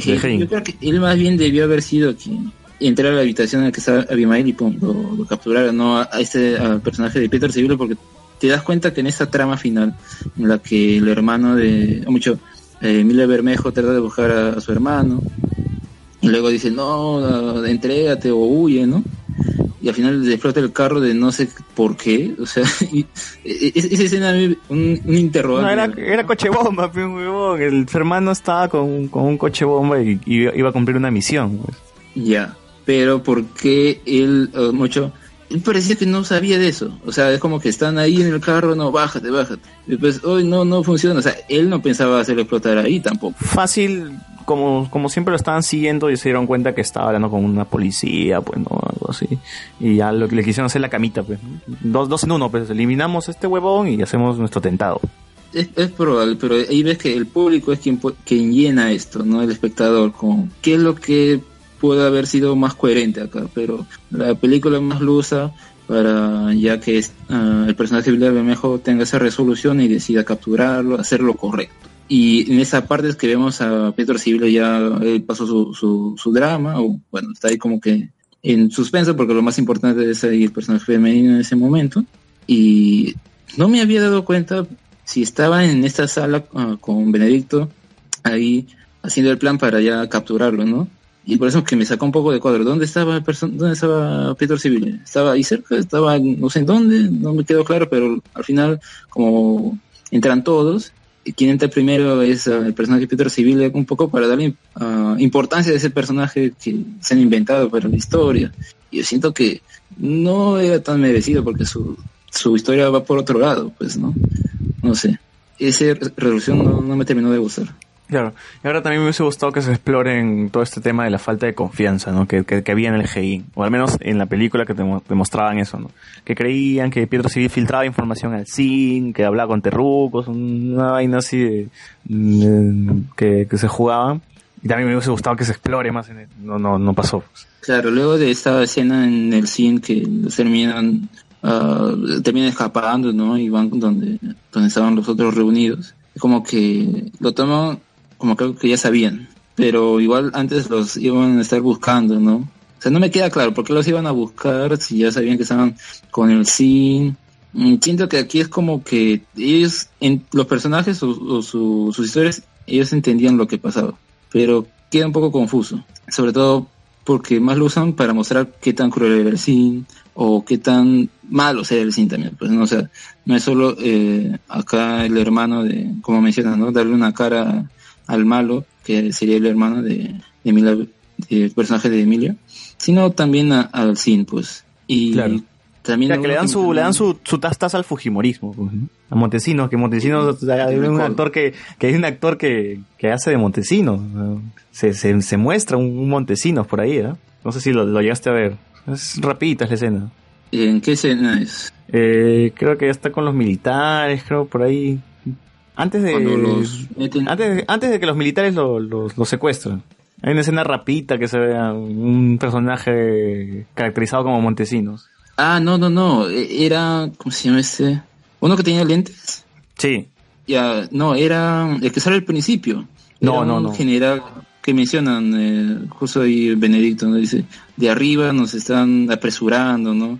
No, no, ¿qué no, no recuerdo que haya salido al principio, ¿eh? pero tal vez, tal vez salió al principio. Era un miembro del SIM, pues, ¿no? Que, que los estaba presionando para... y también que quería eliminar, pues, al. Y luego es que vemos a ese personaje encontrándose con uno de, de la pareja que los estaban buscando a nuestra pareja protagonista. Entonces ya atas cabos, ¿no? Y ya pues te das cuenta que él era el malo, ¿no? O uno de los malos. Y otro factor que creo que ahí habían preguntado, ¿no? ¿Cómo representan a, a los militares acá? Bueno, los presentan como... Como empleados, como sus Sí. empleados, ¿no? No, no- no hacen nada, o sea, aparecen un rato, le- los bajan del carro, nada más y, y ya. Claro. Está más centrado en, en la práctica civil, digamos, la película. No tanto en otros aspectos de- del gobierno, ¿no? También nos ponen a partes claves como el disolver, ¿no? Del Congreso. Ahí en la pantalla también vemos a, al, al atentado de Tarata. Claro. Y siento que esos momentos los usaron un poco como porque tenían que ponerlos. O sea, es como que hacen su película de terrorismo, tienen que ponerlos porque abarcan todo ese, ese tiempo. Y un poco también lo usan como motivos para los, los personajes, ¿no? Por ejemplo, ah, eh, ¿cómo se llama? La esposa de, de Pietro Civil es la que luego de ver el atentado de Tarata le dice a su hijo, no, ya alista tus maletas, ya nos vamos de acá dos semanas. Sasha joven. Bueno, se parece, se parece. Pero sí, pues lo usan más un poco como ese reflejo, ah, más allá de Hein, las personas comunes y corrientes cómo actuaban ante esto. En el caso de, Claro. del salvador del Congreso no lo hacen. En- es en el caso de Tarata que se lo hacen. Aunque me hubiese gustado que que, pare- que, la amenaza de Sendero esté más presente en la película.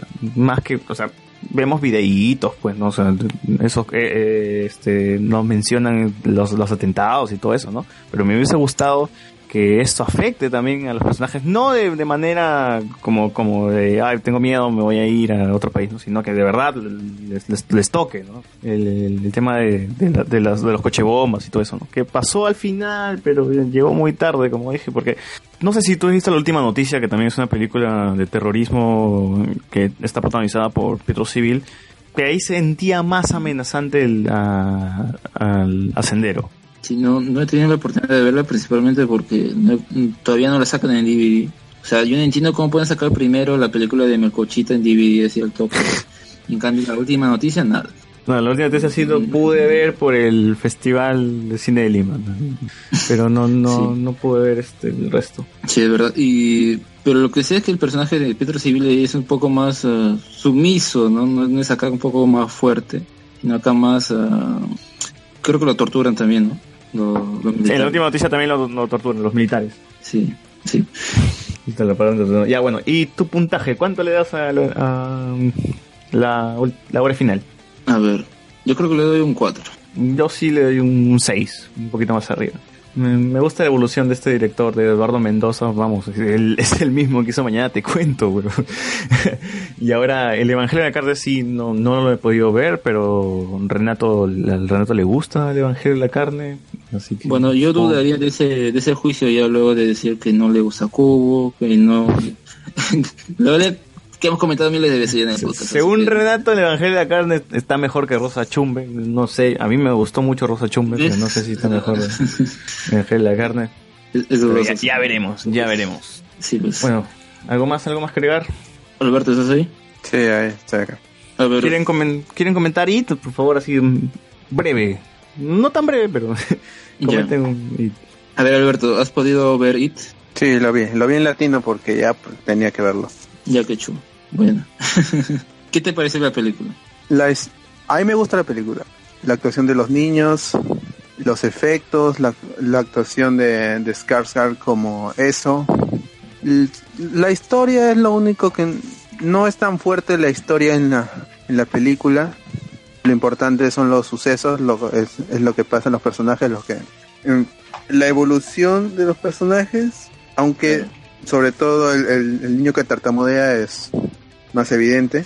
Los otros entienden lo que es ser héroe y la película está bien, o sea, para yo no he visto el especial de televisión el, de tres partes, entonces no puedo compararlo. Tampoco tampoco he leído el libro, así que no sé qué tan acertado está y no sé si Stephen King no he leído noticias sobre si Stephen King le ha dado visto bueno al, al guion, a la película. Bueno, si Stephen King no le gustó la adaptación de El Resplandor por Kubrick. Ah, claro, por eso no, no es garantía. Claro, no es garantía. Pero tú te refieres a la progresión de la película, o sea que la historia un poco no te cuadra mucho, pero las historias de los personajes y sus crecimientos sí. Sí, la película se sostiene en los personajes y en, y en los efectos de eso. Claro, cómo se presenta ante, ante cada niño, los, mi- los miedos, ¿no? Cómo tratan los miedos de los protagonistas y tienen que superar los miedos para poder eh, enfrentar a, a eso. Ahora, Sí, yo he escuchado también- un, yo he escuchado un spoiler del libro en que eso es una araña espacial, una araña alienígena. Claro, así lo, in- ah, lo representan en esa versión de los 90. Lo ponen así ¿Que no como es un payaso? Claro, no es un payaso, sino eh, toma la forma de los miedos de los niños. ¿Y por qué de los niños? Porque los niños son más vulnerables a, a ser asustados. En cambio, los adultos no tanto, ¿no? Es como, ah, no me acuerdo, a veces los niños tienen más cercanía por ver, a ver fantasmas, ¿no? A veces, a veces me- mencionan eso, ¿no? En cambio, cuando es adulto ya pierde eso. Algo así. Ah, y había estos, los, los chistes sexuales, los, los chistes de, de penes, y que era, también hablaban mucho de convertirse en adulto, de, de ser adulto, y eso es lo que sí yo sé que pasa en el libro, que de ahí la escena, la escena en el libro de la, de la orgía, de, de la violación, para convertirse en adulto, y así ya no sean atacados por eso. Hay una orgía de verdad en, en, en It. Sí. Sí. ¿Y es gráfica la orgía o no, No, no o se sea, ve nada? y- y- en el libro, eh, porque no lo han adaptado ni a la serie Nunca ha ni a sido la película. Claro. O sea, lo que sucede Ah, qué es- mierda. Claro, es ya para tu imaginación, pues, ¿no? Pero lo que sucede en esa escena en el libro es que los niños, luego de enfrentar a It, y ese desaparece, ¿no? Aparentemente, se pierden en los, ah, ¿cómo se llaman? Los, en el desagüe, pues. ¿no? Entonces, ¿cómo, cómo logran salir? Ah, es la protagonista, no, el personaje femenino, Beverly, le dice, ah, como estamos perdiendo el contacto entre nosotros, o sea, nuestra amistad, nuestro lazo de amistad, ah, yo me ofrezco a ustedes, algo así. Y entonces ellos le dicen cómo, ¿no? Y lo que hace ella es desvestirse en ese momento y todo. Y es, ah, y ella tiene relaciones con cada uno de ellos, pues. O sea, no es, no es una violación tal cual, sino es más bien, es, se parece que es un gangbang, ¿no? Porque es consensuado. Gamba. Este, bot, bot, eh, hay estática, hay estática. Por favor, conéctate bien. Ya, mejor, mejor. Continúa. Y bueno, esa es la escena polémica que si en un momento cuando salió el libro no tuvo tanta crítica o tanto rechazo, más bien mientras más avanzado lo- el tiempo, ¿no? Es como que se ve, se rechaza más esa escena. Porque si bien King lo relaciona la etapa, o sea, esa escena con la etapa niñez y adultez, no ese enlace, y sé que usa varias páginas del libro para expresar toda esa parte, ¿no? Cómo es que cada uno de los niños tiene relaciones ahí con, con la chica, todo. O sea, son varias páginas de eso. Y él lo, él lo menciona como eso, ¿no? Es enlace entre esas dos etapas. Pero nunca se ha, se ha adaptado porque justamente con el tiempo eso ya no ha sido aceptado, ya no ha sido visto de la misma forma. Y acá en la película lo, reemplazan por un pacto de sangre, ¿no? Luego de derrotar a It, cada uno se, hace un corte en la mano y hacen un círculo, se agarran las manos y prometen que si es que no han derrotado a It y vuelve a aparecer luego de 27 años, es que van a volver a la ciudad, a, a Derry, y van a vencerlo nuevamente. Ahí es, ah, por una vez definitiva. Y lo que mencionas, Alberto, es eh, que parece como una araña. Lo ponen en la serie de los 90, pero también tengo entendido que más allá de ser una araña espacial, es como una especie de entidad así ah, oscura. Porque, Sí, porque los li- también aparece en The Dark Tower, en los libros. Claro, es porque eso es parte de como una especie de multiverso ¿no? de, de Stephen King, en el que ¿quién creó todo esto? La tortuga. y acá en la película mencionan a la tortuga, pero no así como una entidad cósmica, sino más bien ah, hay pequeñas ah, menciones, ¿no? Una es en el lago y otra es ah, en el cuarto de, de Georgie, que ahí tenía una, un Lego de tortugas, ¿no? Le había hecho su figura ahí de, de Legos. Y esas son las únicas menciones, pero ah, ya que esa semana también se ha confirmado la, la secuela, dicen por ahí que esa secuela sería un poco ya más, metería en todo ese rollo cósmico de, de la entidad IT. Y, lo que, ¿Y esa secuela, esa secuela está basada en el libro también o no? no? Claro, esa secuela es una secuela necesaria, porque la, el libro o la historia original se basa en dos etapas de estos niños, de este club de los perdedores. Una es su niñez y la otra es su adultez. Porque el libro empieza con ellos ya de adultos y es que en Derry vuelven a pasar a desaparecer niños y todos esos casos. Entonces uno de los amigos que tenían que se quedó en la ciudad, en ese pueblo, los contacta. Y entonces ellos al recibir la llamada es que tienen ese flashback de su niñez. Esta parte sí lo representan en esta miniserie de los 90, que acá en la película lo han obviado y más bien han querido hacerlo de una forma cronológica. Esta primera parte de los niños y la segunda de los adultos. Me parece un poco más coherente porque en la de los 90 se ve bien ridícula, porque ya como ocurre con cada personaje se vuelve muy, muy, muy cliché, ¿no? Están así, agarran el teléfono y zoom dramático y flashback. Y así con cada uno de los personajes. Hasta que cumplen la etapa en la que derrotan a Ir y otra vez vuelven a, a su, al presente en la historia y siguen ahí con la narración. Pero sí, la, la secuela piensan hacerla cronológica, lo cual me parece bien acertado, pero no descartan que vaya a haber flashbacks de, de su niñez. Lo cual estaría bien. ¿Por qué? Porque veo que en esta película hay ciertas partes de los personajes de ese grupo que creo que hubieran podido trabajar un poco mejor. Por ejemplo, el personaje de Ben. Si bien ese es uno que tiene un triángulo amoroso ahí con Beverly y con Billy, que me parece muy paja ese triángulo amoroso. Yo quiero que se quede Beverly con Ben. Y me parece que se quedan, porque en la versión de los 90 ahí los dos ah, terminan juntos. Solo que espero que acá lo trabajen mejor, porque ahí se ve medio como que, ah, ya pues, y al final terminan juntos, ¿no? O sea, como que no lo trabajan bien. Pero me gusta ese triángulo ahí que tiene, pero en este caso no vemos la historia familiar de Ben. Vemos la historia familiar de Billy un poco, de Beverly, es el que resalta más, de, de Eddie, y de Richie tampoco vemos su, su lado familiar. Entonces, si es que en la secuela vamos a ver las, los flashbacks y todavía vamos, a ver sus versiones de, de 12 años, es probable que, que rellene esos huecos. Y lo que piensan hacer también es uh, complementar las historias para que ya cuando se estrene la secuela, pues tal vez saquen una edición, uh, eso ya sería como ya DVD, Blu-ray, ¿no? Ya para venta, que sería un corte de director, ¿no? Y editarlo como es la novela, pero ya con, sí, con los flashbacks y todo, ¿no? Que sí sería interesante ya conocerlo, porque yo siento que con esa secuela que uh, es obviamente necesaria, va a aumentar la, historia, o sea, le va a dar más potencia, porque sí, la historia uh, o esa primera parte no se siente tan redonda, y es ya con la secuela que creo que va a alcanzar eso. Pero yo le veo ahí un factor que puede determinar que esa secuela sea buena o mala, que es uh, quién lo va a escribir, porque la primera, esa, la primera parte, en un principio le iba, a escribir a Fukunawa, a Fukunawa, me parece que es quien había trabajado en True Detective.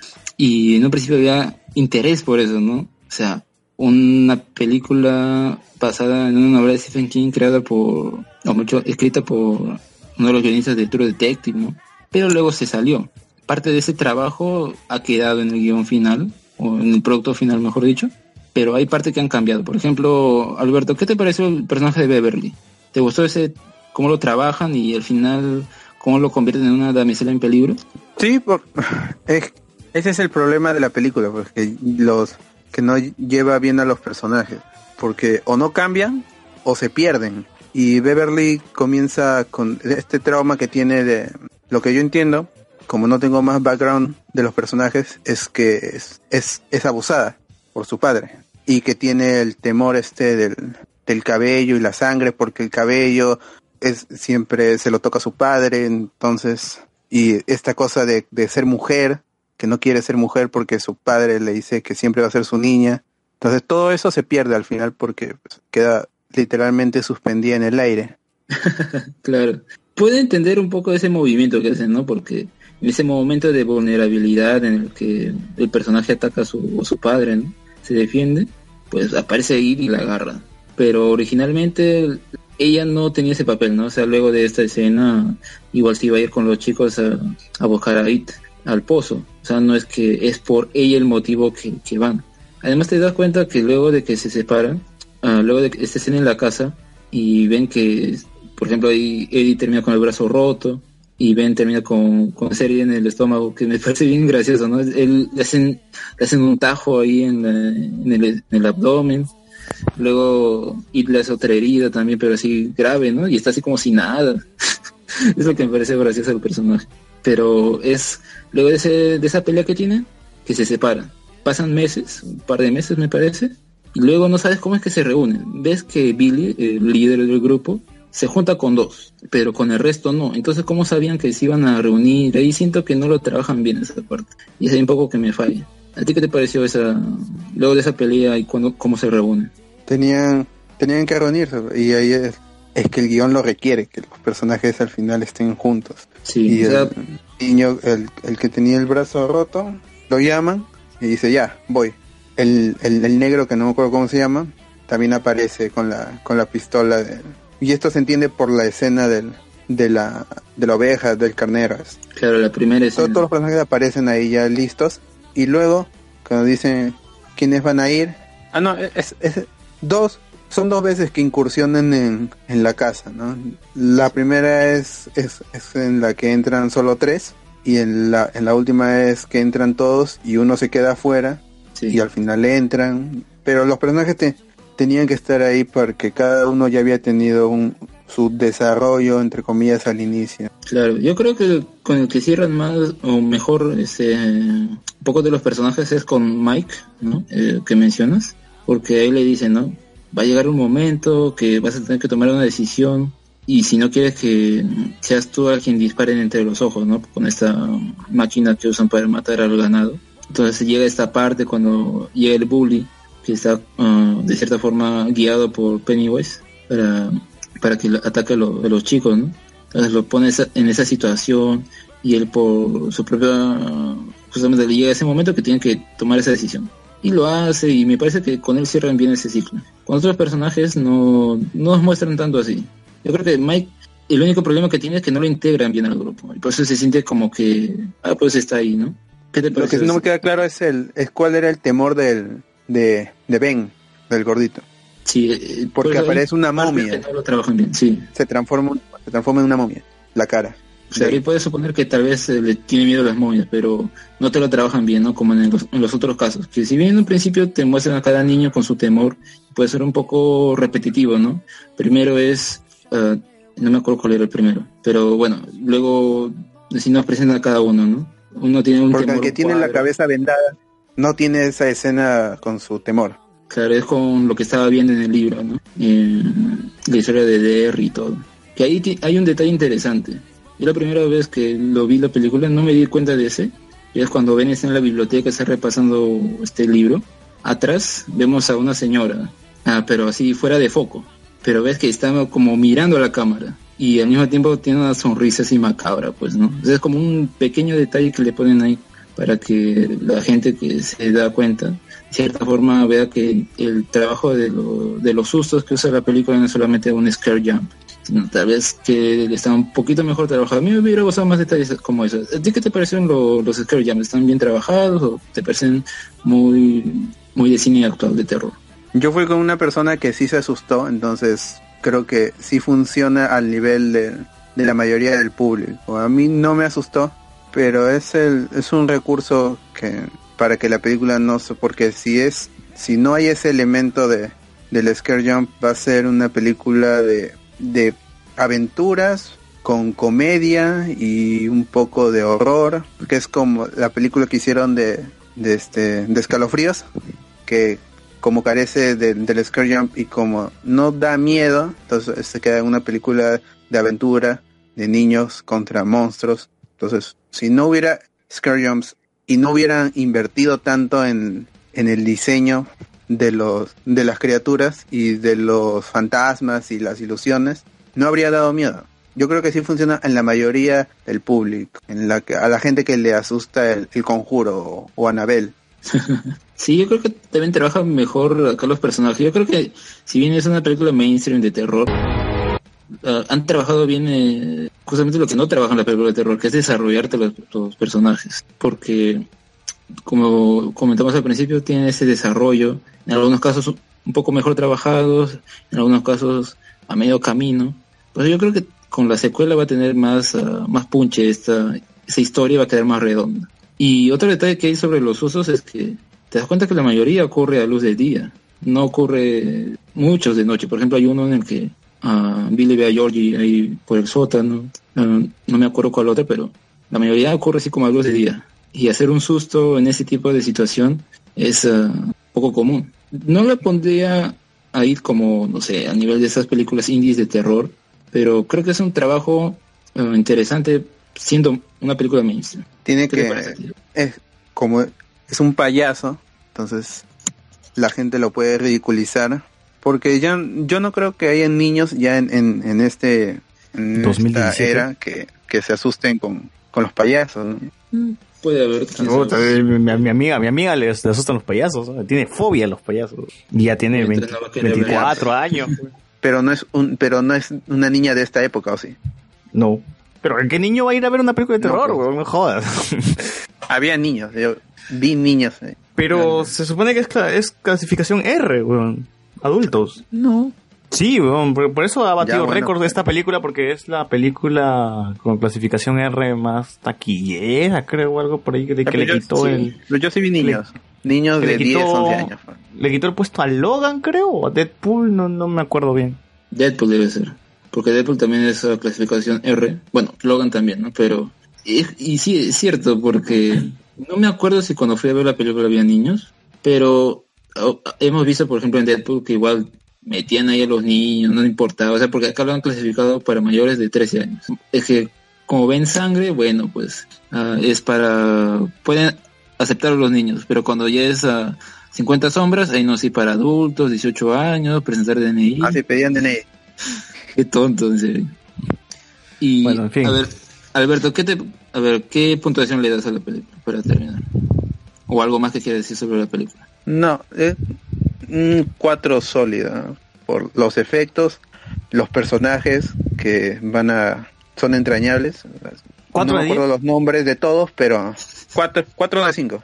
No, no me acuerdo los nombres, pero sí me acuerdo de, su, de sus características, de cómo son. Con una segunda vista ya me, eh, Sí. me recordaré de los nombres, y pero cómo son los personajes en sí ya han quedado para siempre.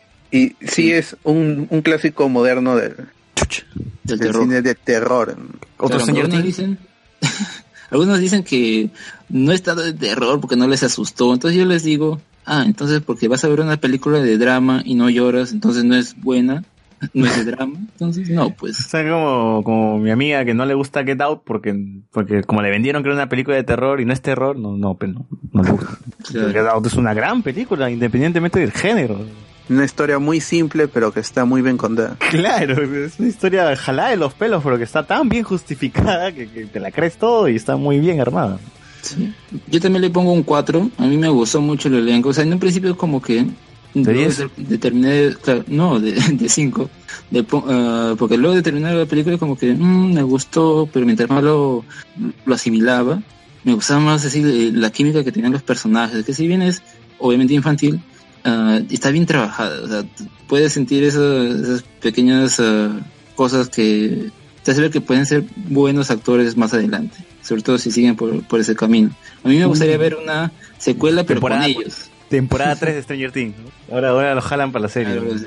Pero Stranger Things, el problema de Stranger Things es que se queda en la nostalgia, mientras que acá ya te exploran más, te exploran eh, la temática que tiene King, que es ah, la unión o creer en uno mismo es lo que logra vencer al mal.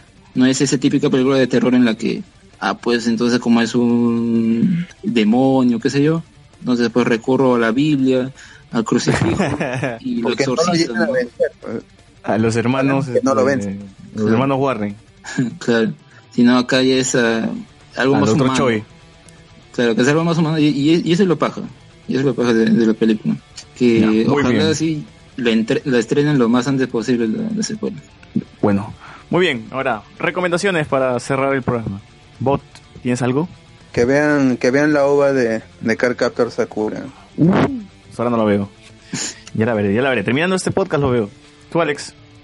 A ver, yo recomiendo, ya que estamos hablando de películas de, que tienen que ver con terrorismo, recomiendo Magallanes, que a mí me parece que es muchísimo mejor que la obra final. Trabaja mejor el, el suspenso, todo, todas las escenas, toda la, historia en general también. Y también recomiendo El bebé de Rosemary.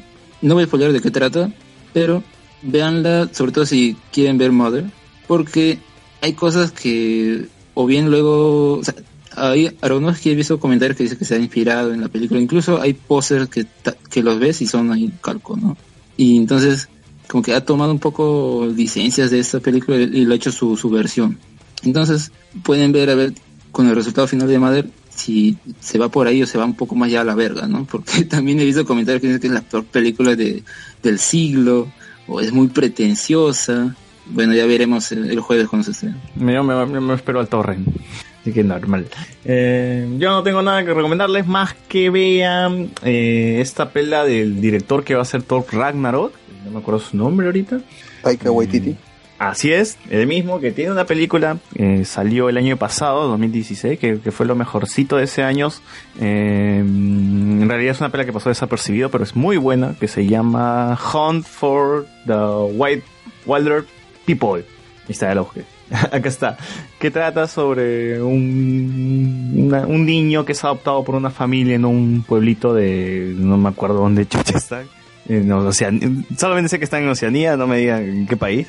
Eh, y que el, el- padre adoptivo de este niño no se lleva bien, no se llevan bien y la película trata de explorar un poco su relación, ¿no? Tiene un montón de comedia negra, es, una comedia muy típica del director, lo mencionan algunos que, que, que man- manjan más su trabajo.